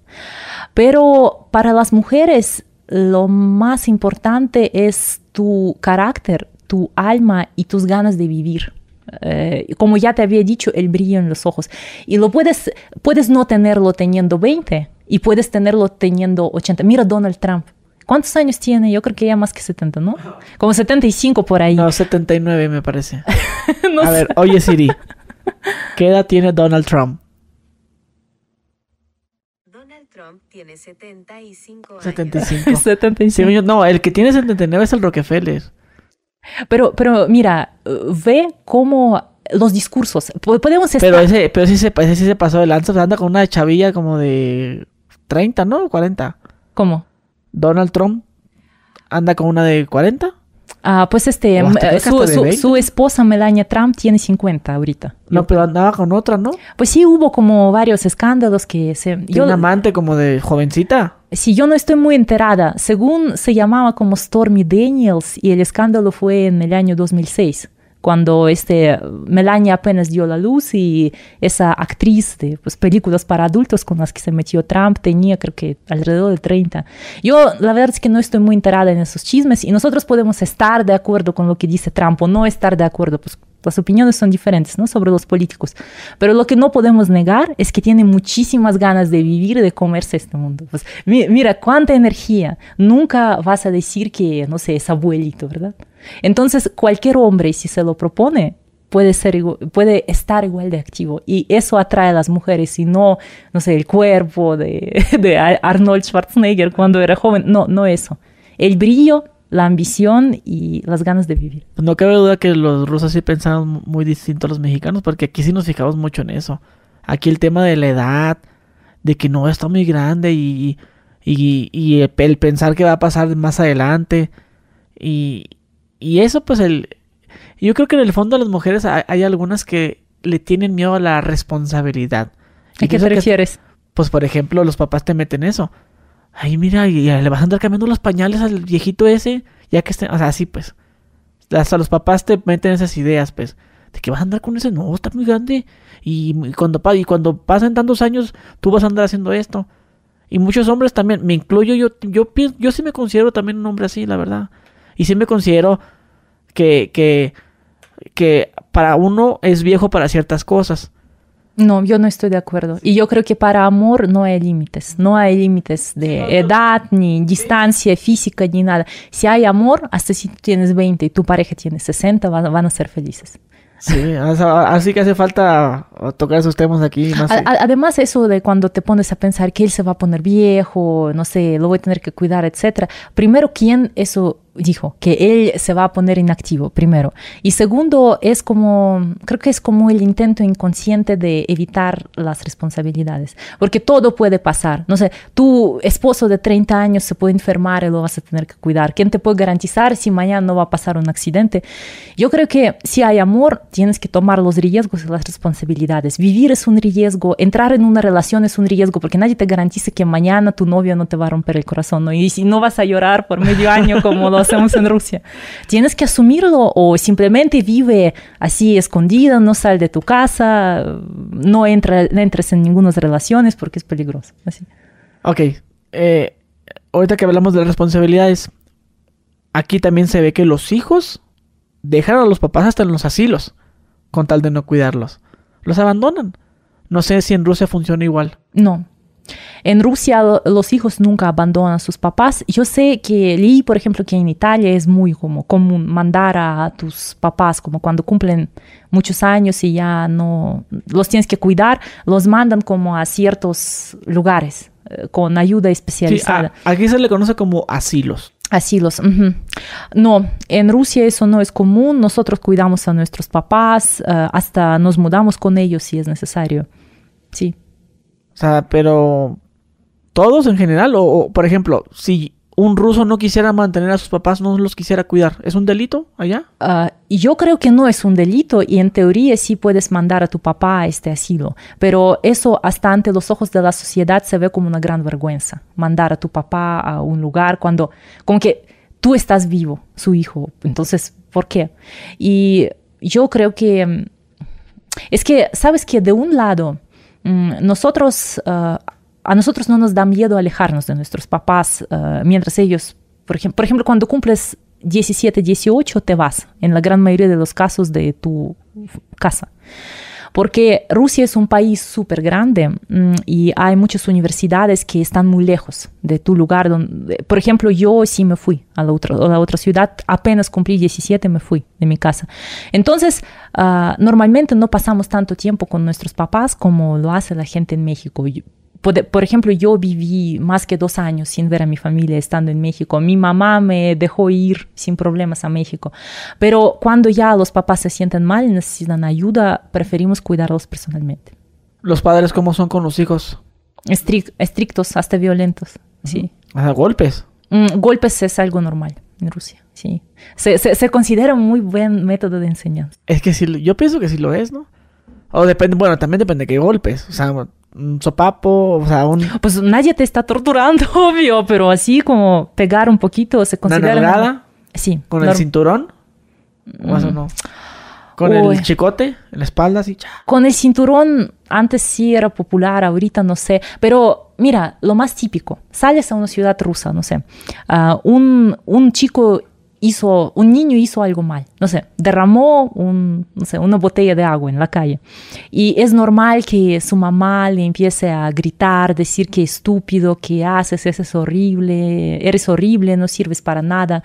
En México no es eso. Eso también me gusta de, de la, este, de cómo tratan los niños en México. Aquí los sobreprotegen. Yo, por ejemplo, estuve una vez en Medellín en una excursión y este, mm, allá ah, este, la chica guía nos estaba contando como sobre las pinturas que había allá y hubo un niño que como que estaba molestando mucho a la guía, con que la estaba tocando y todo. Y esto se veía súper bien, la gente sonreía y yo creo que es un enfoque adecuado. Por ejemplo, en Rusia en esta misma ocasión le empezarían a gritar a un niño, como hasta pegarles en las manos para que no toque a, a la gente desconocida. Oye, háblanos un poco sobre la guerra. Ya ves que hace poco, o sea, meses, se puso muy, puso muy viral, ¿no? Sobre la guerra y que los rusos y los uc- ucranianos eh, empezaron a venir a México y todo eso. ¿Qué nos puede decir de eso? Yo creo que mm, en la televisión no nos van a contar la verdad. Ah, hay dos tipos de propaganda mediática, una americana, otra rusa. Eh, en México muestran la americana en su gran mayoría. Nosotros tenemos nuestra propia propaganda en la tele. Ah, según el punto de vista de Estados Unidos, nosotros invadimos Ucrania, estamos matando a gente inocente, etc. Según el punto de vista ruso, de Putin, de su gobierno, estamos liberando a Ucrania de los nazis o no sé qué, la verdad es que no estoy muy enterada. Yo creo que hay más intereses ah, detrás de esto, no es lo que nos dicen en la tele, ni uno ni el otro punto de vista pues son de verdad. Yo creo que por alguna razón se necesita crear un caos. Por ejemplo, en Europa ya dicen que va a haber desabasto de alimentos, dejaron de importar el gas ruso. Entonces va a haber muchos problemas pronto. Esos problemas se necesitan para implementar algo más en el futuro. Yo creo que es un poquito artificial esta crisis y por desgracia está sufriendo gente inocente en ¿Y Ucrania. a dónde se están yendo los ucra- ucranianos? ¿Se están yendo a México, a Estados Unidos? ¿A dónde más? Mm, Ah, no, a Estados Unidos se están yendo o no. ¿Cómo? ¿Se están yendo a Estados Unidos? Yo la verdad es que no tengo eh, conocidos. Yo, yo, yo, yo sé lo mismo, lo que ustedes, porque yo veo la tele y solo... Es que en, en Tijuana se están poniendo en la garita y creo que están esperando el asilo político.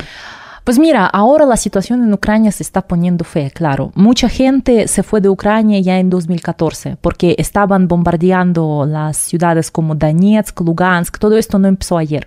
Empezó en el año 2014. En aquella época ya mucha gente se fue.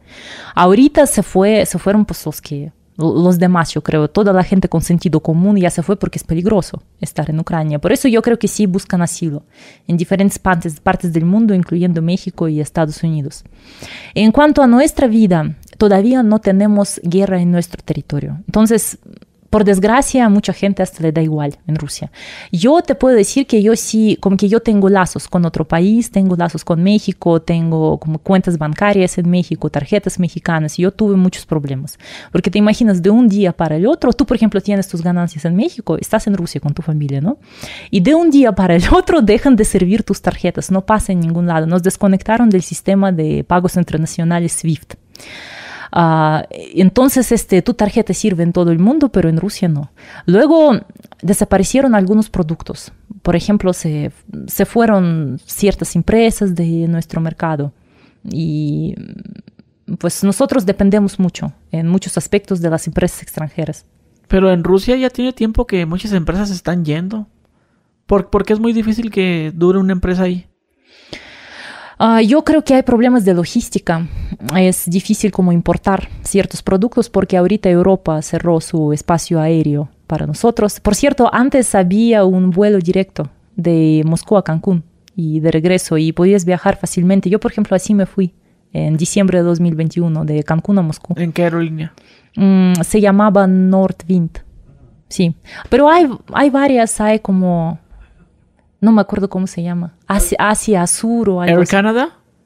Ah, no, esa es la aerolínea canadiense. Yo creo que no tiene nada que ver con estos viajes. Pero también. No, sí, pero hacen escala en... eh, Ah, tú hab- hablas de vuelos directos. ¿verdad? Pero era un vuelo directo. Ok. Ahorita solo eh, como la forma más viable de viajar a México es por Turquía. Pero es un viaje bastante demandante en el sentido físico, físicamente, porque, por ejemplo, como yo viajé, tienes que viajar cinco horas, por ejemplo, de Kazán, donde vive mi familia, hasta Estambul, hasta Turquía, cinco horas. Luego yo pasé 11 horas en el aeropuerto de Turquía y luego de Turquía 14 horas hasta México. Eso no es nada fácil. No, no, sí, totalmente. Sí. Hay vuelos inclusive que hacen hasta dos escalas para poder llegar al destino. Por ejemplo, si quieres viajar a Japón, haces una escala en Estados Unidos y luego en Canadá y luego ya te vas a Japón. Y eso es muy desgastante. Estás literalmente veintitantas horas, o sea, viajando. Y es cansado. Pues sí, entonces ahorita, gracias a Dios, Turquía no cerró para nosotros, entonces ahorita todos los viajes internacionales desde Rusia se hacen por Turquía. También se puede viajar por Dubái, pero con que Dubái está lejos de Rusia y está lejos de México, eso no es muy cómodo, es mejor por Turquía. ¿Tienes amigas o amigos de Ucrania? No, ¿No? no. Ahorita me parece que se están aprovechando muchos mexicanos para traérselas a las chavas de allá por el tema de la guerra y están aceptando, ahora sí aceptan. Pues si es el amor de verdad, ¿por qué no? Yo espero que Sí, no, pero- no, no haya ningunos intereses egoístas. No, pero pues tú crees que no, por el tema ahorita como está la situación, ahora como que la, me imagino que la de Ucrania, bueno, ahora sí ya, te, ya- ya- ahora sí ya quiero. Es, es una de las razones por qué nosotras las mujeres no podemos ser vulnerables en el mundo actual, porque sí, luego puede este, aparecer gente que se quiere aprovechar de tu situación difícil. Pero yo sí leí también en internet que ah, ah, hay muchas historias románticas entre mexicanos y ucranianas y yo espero que sea así el amor de verdad, no porque esta ucraniana está mal y... Pues aquí pasó con Venezuela. Los mexicanos, muchos mexicanos se aprovecharon de la situación en Venezuela para... Pero una mujer también toma su decisión, ¿no? Estar con este hombre o no. Está, Yo- está como las cubanas. Las, la mucha mujer cubana, si tú vas como hombre, ahora, ahora sí que las cubanas se están casando y te hacen la barba. ¿Cómo estás, mi amor? Te enamoran, ya nomás llegando aquí te mandan a la chingada. Tal vez yo soy un poquito idealista, pero para mí, cuando estamos hablando de las relacio- relaciones, para mí existe solo el amor de verdad. Si hay algún interés, ya lo descarto completamente. Yo- y yo quisiera que todo el mundo pensara así. Tal vez en este, si fuera así, tal vez viviríamos en el mundo más, con más armonía, más feliz, ¿no? Si no tratáramos de buscar como, si no est- estuviéramos persiguiendo nuestros intereses egoístas. No, no cabe duda que, que hay un- una cultura muy distinta, porque como yo te estoy hablando, no es porque yo, yo soy mujer y yo quiero dinero. ¡Quiero dinero! No, no, sino es que, pues así es, así es México. Así es México. Y supongo que ya lo, ya lo sabías, en el fondo. A lo mejor no lo quieres decir, pero a lo mejor con tus amistades, pues lo puedes, te puedes dar cuenta, ¿no? Me, me impresiona cómo, cómo cambia, cómo piensas tú y cómo, cómo yo veo las cosas y cómo, como son las mujeres, pues, de como te dije, que los sugar daddy, que una chavita de 20 con una de 40, te- todos sabemos de qué se trata. Y, y, por ejemplo, a lo que entiendo es que si yo veo a una chava en Rusia de unos 18 con un señor de 50, lo menos que vas a pensar es por el dinero. Vas a decir, nada, o sea, Pero, pero mira, quieren". no, no nos vamos a llevar nada al otro mundo, de verdad. Lo único con lo que, mira, siempre, hasta si eres joven, si tienes 18, 20 años, tienes que pensar cómo va a pasar el final de tu vida, ¿no? El final de tus días. Yo, por ejemplo, desde que era muy joven, siempre pensaba en eso. Yo, antes de hacer algo, siempre pienso, y si yo, por ejemplo, cuando yo tenga 90 años, ¿yo qué voy a pensar de, de esta acción? Por eso este, no te vas a poder llevar nada, ni dinero, ni propiedades, ni nada, solo los recuerdos. Y los recuerdos se basan en sentimientos, en el amor, en el amor de verdad. Mira, hasta si te, en algún momento te separas de este chico al que tú amabas, de todas formas contigo se quedan los lindos recuerdos. Nosotros en Rusia lo vemos así. Qué chingón. Ha- Hace falta que las mujeres sean- tengan un poco de eso, porque en el fondo, en el fondo los hombres sí queremos eso, la verdad. Todos lo queremos, sin excepción. Todos los seres humanos queremos amor. Sí, o sea, queremos que una chava esté con nosotros porque nos ama y no porque... Porque, por ejemplo, aquí yo me he dado cuenta que muchos mexicanos están acomplejados por... Pero es que eh, inclusive unos hasta les ponen pruebas a las mujeres. ¿En De serio? que, de que le voy a decir que, que perdí esto para ver si me deja. No, amor. De hecho, hay hasta experimentos sociales en YouTube. Busca. Le digo a mi novia que perdí todo mi dinero. Ah, y a veces que los dejan, o a veces que no, mi amor, yo te apoyo aunque no tengamos nada. Y, y- yo digo, a lo mejor es falso el video, no sé, ¿verdad? Pero, pero pues sí. O sea, Pero mira, am, un hombre de verdad con el carácter fuerte siempre se va a poder levantar. Y esto, eso no se trata de los hombres, nada más de las mujeres también. Porque mira, ah, los débiles están con los débiles, los líderes están con los líderes. Es, es la naturaleza. sí, pues yo por eso te decía que, pues muchos hombres sí se acomplejan. O estás con una chava bonita, va, el, va a haber otra persona que te va a decir, sí, pues está contigo nomás porque eres famoso, o porque tienes dinero, o por el carro, o porque, porque tienes algo, ¿no? Sie- siempre te, aquí siempre te van a echar en cara que si tienes algo bonito, una novia bonita, es por esto. O sea, no, no, lo- el amor aquí es lo, es lo, es lo último, es lo, lo, lo último que piensan que tienes. Pues no importa lo que piensan los demás. Si, por ejemplo, tú sabes que esta mujer te quiere de verdad, pues entonces, ¿qué, qué importa? Pues que, que opinen lo que quieran. Yo, ¿no? yo sí creo que está muy difícil darte cuenta si es eso o no. Yo pienso, por, por todo el mundo ya que vivimos, pues. O sea, por eso, por te- como te digo, todos los hombres en el fondo sí queremos. Quiero que ella está conmigo porque me quiere y porque me ama. Y, y yo si fuera malo, estuviera en la cárcel, ahí va, vas, o sea. Son muy pocas que las las ha de haber, ¿no? Obviamente. Y sé que en los comentarios van a decir, no, mi esposa me apoya, yo perdí todo. Pues sí, pero pues desgraciadamente no, no, no siempre es así, pues, o sea, no siempre se, se gana, se tiene ese trofeo, por así decirlo. Sí, pero si estás por muchos años, por mucho tiempo en una relación con esta mujer, yo creo que ya te das cuenta de qué es lo que busca realmente. Te puedes dar cuenta porque pues se delatan las mujeres interesadas. Y además, según lo que yo vi como alrededor, yo creo que las mujeres más interesadas que buscan este, sacar provecho de, un hombre son las que menos logran en este sentido, porque cuando tú empiezas a, o él me tiene que comprar esto, o él me tiene que comprar otro, tú te pones en una posición débil, porque tú estás en la posición de una víctima, la que está rogando, la que está pidiendo, y eso hace que los hombres fuertes simplemente no quieran estar contigo porque sienten estas energías, tú ni siquiera dices, tal, tal vez no le estés rogando como de una forma verbal, pero lo sienten, lo sienten. Yo creo que una mujer debe de ser autosuficiente en el mundo actual, pero al mismo tiempo no debe de ponerse así. No sé, yo soy 100% feminista, no. Yo soy mujer independiente. Si un hombre me regaló, no sé, flores, anillo, una joya, no, le voy a decir que no. Yo le voy a deber algo si recibo este regalo. Eso, eso tampoco es una posición sana.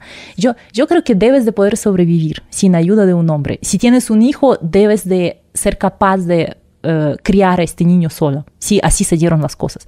Pero al mismo tiempo debes de tener energías femeninas, ser mujer y sentir que eres como una flor, algo así.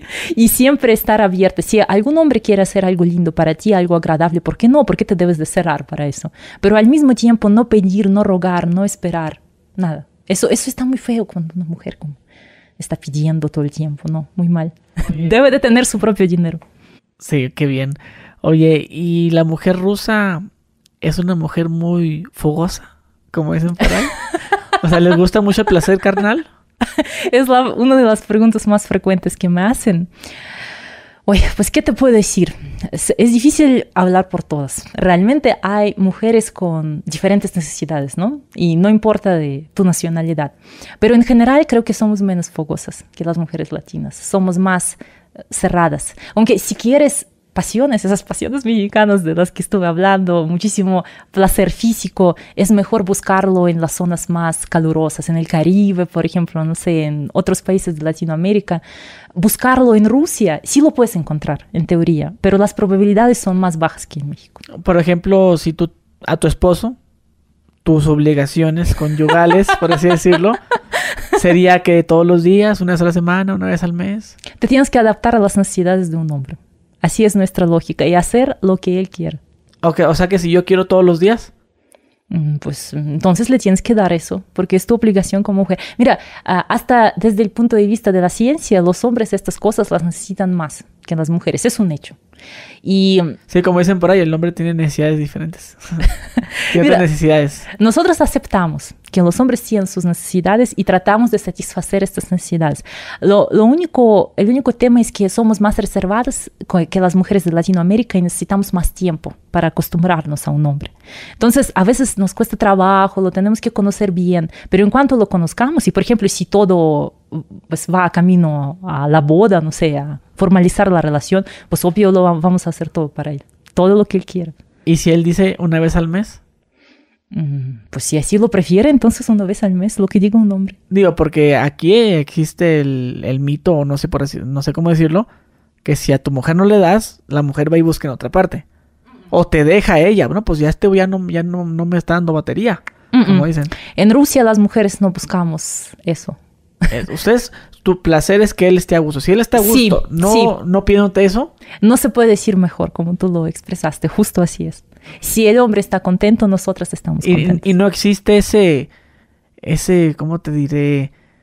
Aquí en México lo usan mucho. Ese de que es que, pues nunca termino yo. O sea, nunca me, se complace él, pero yo no. No sé si me doy a entender. Ay, pues si una mujer siente... Digo, la, la mujer se lo canta al hombre cuando ya hasta cuando terminan, ya que terminan la relación. Y quiero que sepas que nunca me hiciste eh, sentir mujer. Nunca, nunca, nunca me hiciste venir. Entonces, mm, hay muchas mujeres que supuestamente buscan a otros hombres también por ese tema. Mira, esto, el hombre no- no eso le de, da. de echar la culpa a un hombre por este tema y además después de que se acabó la relación, eso también es la posición, es posición de la víctima. Una mujer eh, racional, una mujer con sentido común, obvio si ella quiere probar pues, algunas cosas nuevas en la intimidad, si algo le hace falta, como para sentirse querida, no sé, para sentirse bien en la intimidad, ella obvio le va a hablar a un hombre, pero de una forma correcta, nada de reproches tipo, hoy tú no me haces sentir bien, hoy tú eso tienes mal, tú tienes toda la culpa. Ah, no se puede echar ah, como que poner la responsabilidad por tu placer a la otra persona. Ah, todo se debe de hablar, ¿no? De, así pasa entre, en las relaciones eh, de las personas maduras, ¿no? ok. Eso, no, pero eso no quiere decir que nos quedemos callados, ¿no? En, en este tema, obvio sí hablamos, pero de una forma correcta. Ok, entonces, o tu la misión de la mujer es complacer al hombre. Si él dice que sí, es sí, dice que no, es no. El placer de un hombre está en el primer lugar, eso es verdad. Tus necesidades están en, el- en el segundo lugar. Y también si él tiene ciertos caprichos, que tú hagas ciertas cosas. Pues eso depende del tipo de cosas que, que pida, porque los caprichos pueden ser muy diferentes. Pues si para una mujer por alguna razón eso es completamente inaceptable, pues obvio que... No, o sea, al- algo de- dentro de la naturaleza, ¿no? O sea, lo que es el, el- lo que es la, la intimidad, eh, está lo básico, ¿no? Que es los besos, está acá, que tú ya va bajito, ah, es lo normal, obviamente si no llegar a lo, a lo más, pues no sé cómo decirlo, pues, mira, algo de- que vaya en contra de la naturaleza, pues. Mira, de preferencia una mujer debe cumplir todo lo que quiera un hombre. Pero si algo está como súper exótico, es súper exótico y ella piensa que pues no, que para ella es inaceptable, pues doloroso, no sé, algo que no le guste, pues obvio le va a decir que no. Pero de preferencia, si es posible, si está dentro de tus posibilidades, sí hay que cumplir lo que él quiere. Ok. Es que siempre hay que buscar equilibrio. Equilibrio entre, mm, entre lo que quiere un hombre y entre tu integridad como mujer. Eso no es fácil, pero ¿quién dijo que tener relaciones, tener familia es fácil? No, es, es, es arte. ok, hace rato mencionaste una boda, dijiste. Que la mujer rusa quiere la boda. ¿Quiere? Sí. ¿Cómo es la boda? ¿Cómo, cómo es una boda rusa? Ah, pues este, hay ah, dos tipos de boda. La más importante es la boda civil. Por ejemplo, aquí en México me sorprende lo que esos, eh, como las bodas por civil eh, se hacen en ropa casual, como que no se ven muy bien estos edificios donde se hacen, como se ven muy normales. En, Rusia no nos ponemos vestidos blancos para hacer la boda civil. Y hay muchos invitados, todo está hermoso, todos estos estados civiles como parecen palacios. Es muy bonito. Y no todos hacen una boda por iglesia, no todos lo, la organizan. Solo en algo. Por ejemplo, mis papás nunca se casaron por iglesia. Sí. Ok, y, aparte, este... Ahí me olvidó lo que te iba a preguntar. Tenía aquí la pregunta, a ver, déjame ver si la encuentro aquí. Eh... Ah, ok, bueno, la, la pregunta era si es, es igual, el, el hombre te pide matrimonio así de que la sorpresa y te saca el anillo y se hinca. Sí, es, Es, así. igual. Para nosotros son, nosotros son momentos sagrados, nos encantan. Sí, los hombres eso hacen. ¿Sí? Sí, a veces hasta te invitan, no sé, a un hotel, primero te organizan una cena con pétalos de rosas y luego sí te hacen la propuesta con el anillo. ¿Pero en privado o tiene que ser en público? A nosotros nos gusta más en privado porque son momentos muy íntimos. Y aquí me parece que en México les gusta mucho que hagan mucho, mucho argüende, ¿no? Así mucho... Inclusive hasta hay formas hasta creativas de pedir matrimonio aquí en México. No sé si las has visto. Pues tal ¿Qué- vez, qué? tal vez ustedes son más abiertos, les gusta compartir más momentos con sus parientes, con sus amigos. Nosotros somos más cerrados, más reservados. Aquí, por ejemplo, ah, he visto algunas ocasiones que, por ejemplo, eh, vamos, yo voy con mi novia manejando y ¡oh! me paró la policía. ¿Qué pasó, señor? Y yo me empiezo a discutir con el policía y el policía me baja del carro a golpes y mi esposa te voy a llevar a la cárcel. Y dice, no lo vamos a llevar a la cárcel, señora. Y ella, no, déjenlo. Y de repente, ya que me van a subir, no, no, te quiero pedir matrimonio. Ay, me hiciste... Qué sea, interesante. o sea, ha- ha- hacen, eh, he visto varios videos así, ¿no? De eso, o, o, por ejemplo, recientemente vi uno donde supuestamente el, le habían marcado a la esposa que estaba en el hospital, no sé qué. No, no, perdón, hubo un accidente. Y estaba la ambulancia ahí estaba el vato tirado. y le pues sí que le aventaron la, la sábana encima. Y la morra pues se puso a llorar pues pensando que se había muerto. Y luego se levanta y le pide matrimonio. Qué interesante. Ese tipo de cosas hacen aquí así, pues. O sea, digo que aquí hacen ya creatividad para todo. Y, y me parece que a las mujeres sí les gusta el. eh, bueno, pienso yo. Que sí les gusta que si le vas a pedir matrimonio, que todo el mundo sepa y vea. Hoy si le haces una sorpresa así a una mujer rusa, hasta se puede enojar y decirte groserías y tal vez hasta rechazar tu propuesta. ¿Sí? Sí. Hombre, mira, aquí anda, aquí anda una mosca que se metió, no sé qué chingo. Anda aquí, por, por eso ando moviendo mucho la, la mano, mi raza. Sí, hombre, ¿dónde se metió esta chingada? y, por ejemplo, eh, ¿hay una diferencia entre ser novios y ser esposos? O sea, la mujer debe de, de cambiar ciertas cosas, como dejar de hablar a ciertas personas, vestirse de otra forma. En Rusia mucha gente vive así sin formalizar la relación. Se llama гражданский брак. Eso pasa cuando viven como novios, pues este, se- según son novios, viven como esposos, pero nunca registraron su relación. Ah, yo creo que no hay mucha diferencia. Los requisitos son iguales para novia y para esposa. Desde que ya sales con este hombre, desde que te convertiste en su novia, tienes que cumplir con ciertas responsabilidades y no cambian tanto cuando se casan. ¿Cómo son las citas rusas? Tener una cita. Pues O sea, yo paso por ti, nos vemos en ese lugar, o cómo funciona. Pues yo creo que son como las mexicanas, igual no hay mucha diferencia, nada más que los hombres rusos siempre aparecen con un ramo de flores, eso se considera normal en Rusia. Y Cada, si- cada cita. cada cita. Y si un hombre aparece sin flores, hasta nos parece que pues, es algo muy raro, ¿qué está pasando? ¿Que no le gusta? o ¿Qué? Ah, ¿Sí? O sea, ¿y el Sí. ramo debe ser grandote o acá de unas cinco rosas? ¿Diez? No, no, perdón, la docena. La docena de... de- de rosas. no, di- diez, ni 10, ni 12, ni 14 no se puede porque no puede ser el número par. En Rusia el número par de las flores solo los, las llevamos a la tumba. Entonces, eh, Deben ser nueve. sí, debe de ser 7, 9, 11, 13, 15, etc. Sí, y, A un número que no sea cabalístico, pues y igual no puedes aparecer con ah, rosas, oye, con, este, con flores amarillas, porque hasta existe mm, la canción que se llama «Желтые тюльпаны» en ruso, si- significa tulipanes amarillos, y se trata de la historia de una chica a la que su novio le regaló flores amarillas, y con eso se refería a lo que jamás la quiere ver en su vida. Eso es una forma de rechazar a la chica. ¿Sí? Sí, regalarle flores amarillas. Oye, eh, eh, pero yo paso por ti en mi coche. Sí. O, o sea, y te abro la puerta y toda la cosa. Sí, sí, sí, claro. Hasta yo este, una vez escuché mm, el, este, el discurso de un coach ruso que este, su público son mujeres y él les cuenta cómo tratar a los hombres, así cómo ser atractivo, etc. Y él dijo, si hasta un hombre te olvidó en el auto, si él ya subió y te dejó en el auto, como que se olvidó de ti, tú no, no te puedes parar, tienes que esperar hasta que él regrese y te abra la puerta. Así. ¿Sí, ¿En serio? Sí.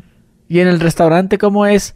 O sea, yo debo de pedir. Es que estaba viendo un video donde supuestamente yo, oh, pues yo quiero esto. Y yo tengo que pedir algo a ti. Y no preguntarte qué quieres comer, sino yo pedirte. Eso, eso es lo que vi en un video, no sé si sea Mm, verdad. Eso no es tan común, no. Normalmente este, sí elegimos lo que nosotros queremos, sí. Y luego creo que vi, bueno, miré otro video, pero ahí sí no estoy muy seguro si era de, si era de Rusia. Pero que, por ejemplo, si tú eres mi novia, yo no te dejo que comas ciertas cosas. ¿Cómo? Por ejemplo, si tú quieres comer arroz, y no que el arroz no porque te vas a poner gorda. O sea, que no te dejo comer ciertas cosas. o sea, cosas así, pues. Nada, es que no, no, no recuerdo si era de Rusia. Que ya ves que ahorita con TikTok ya muchas personas cuentan sus, sus, sus- comparten sus culturas, coreanos y japoneses. y Oye, todo. yo, yo creo que nosotras en Rusia no necesitamos tanto control externo. Nosotras mismas nos cuidamos suficientemente bien. Ah, o sea que sí, sí, ustedes no comen ciertas cosas también. Mm, sí, y de- en general, este, yo también porque yo amo México. Aquí es súper fácil eh, llevar una dieta balanceada, hay mucha fruta, verdura, productos orgánicos, que para mí es muy importante.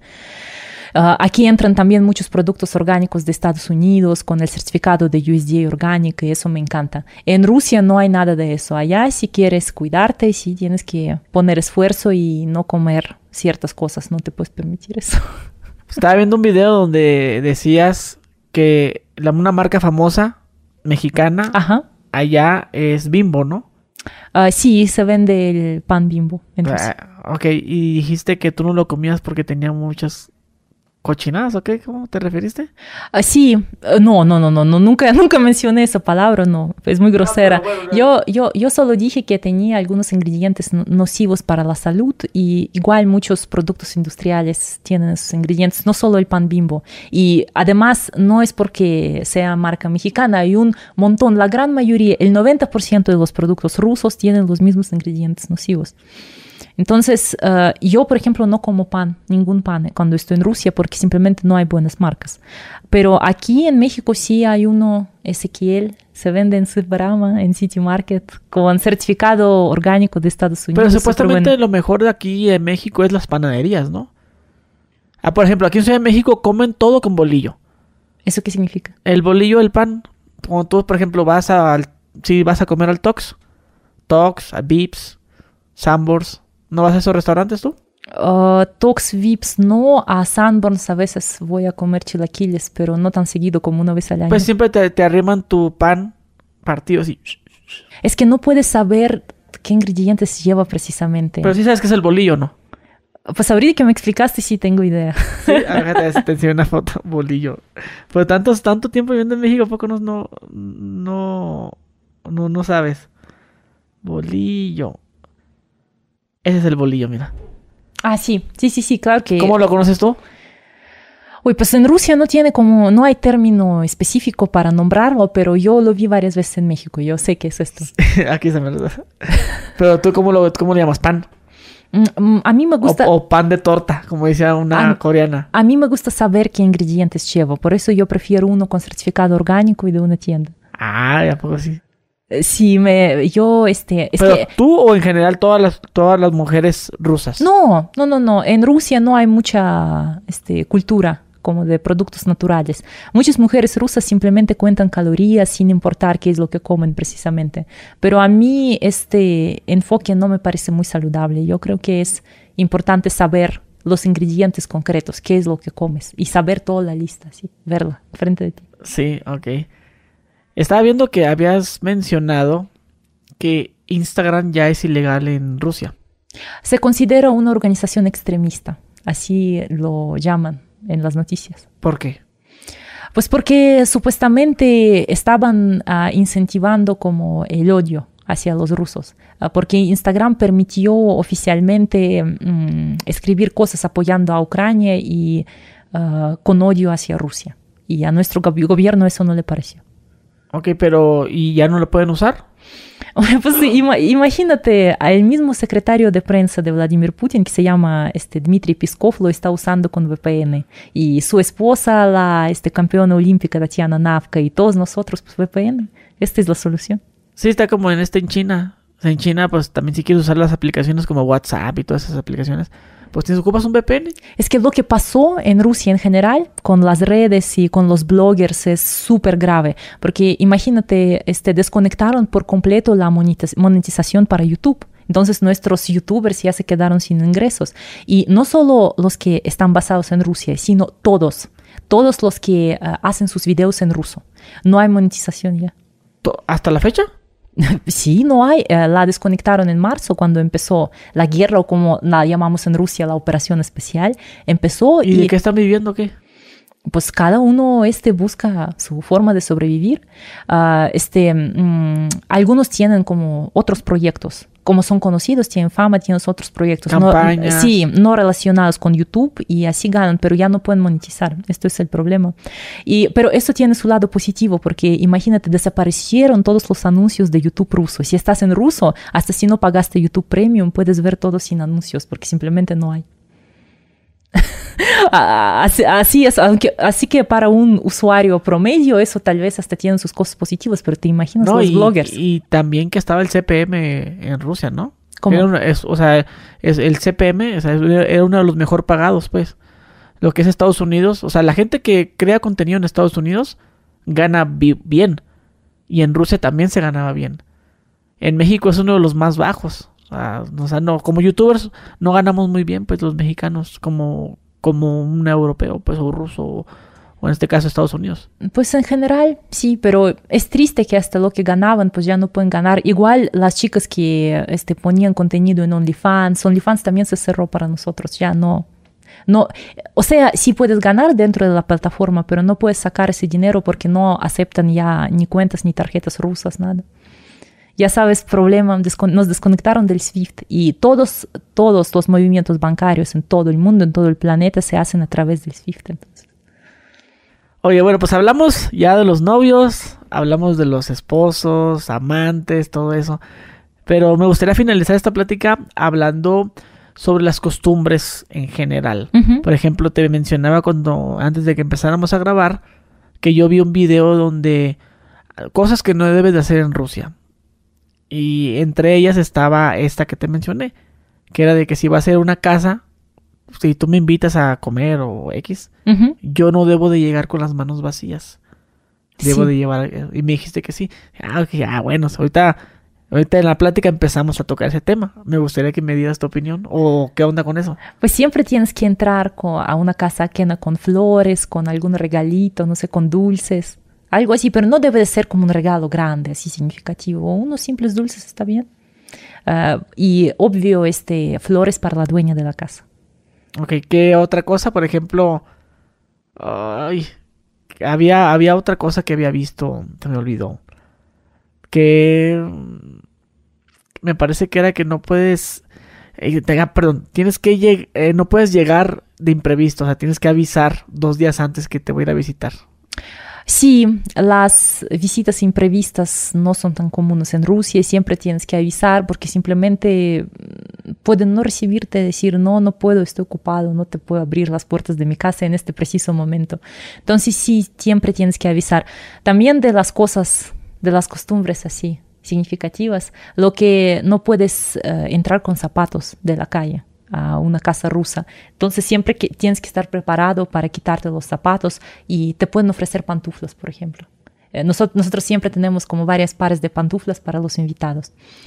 Y también una de las costumbres es que no puedes silbar dentro de la casa. Y en general, como nosotros cuando escuchamos silbidos hasta en espacios abiertos, tenemos como reflejos, así como, ¿qué está pasando? Es que existe una superstición en Rusia mm, que si silbas adentro de una casa, nunca habrá prosperidad, nunca habrá dinero en esta casa.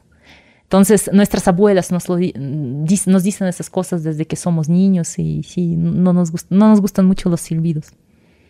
La gente ruidosa en sí. O sea, que la gente que hace mucho ruido también. no Sí, aquí, aquí, por ejemplo, en México la gente es más tolerante con los ruidos. A mí hasta me sorprende que, por ejemplo, en, en una casa de al lado pueden hacer una fiesta toda la noche hasta entre semana y nadie dice nada.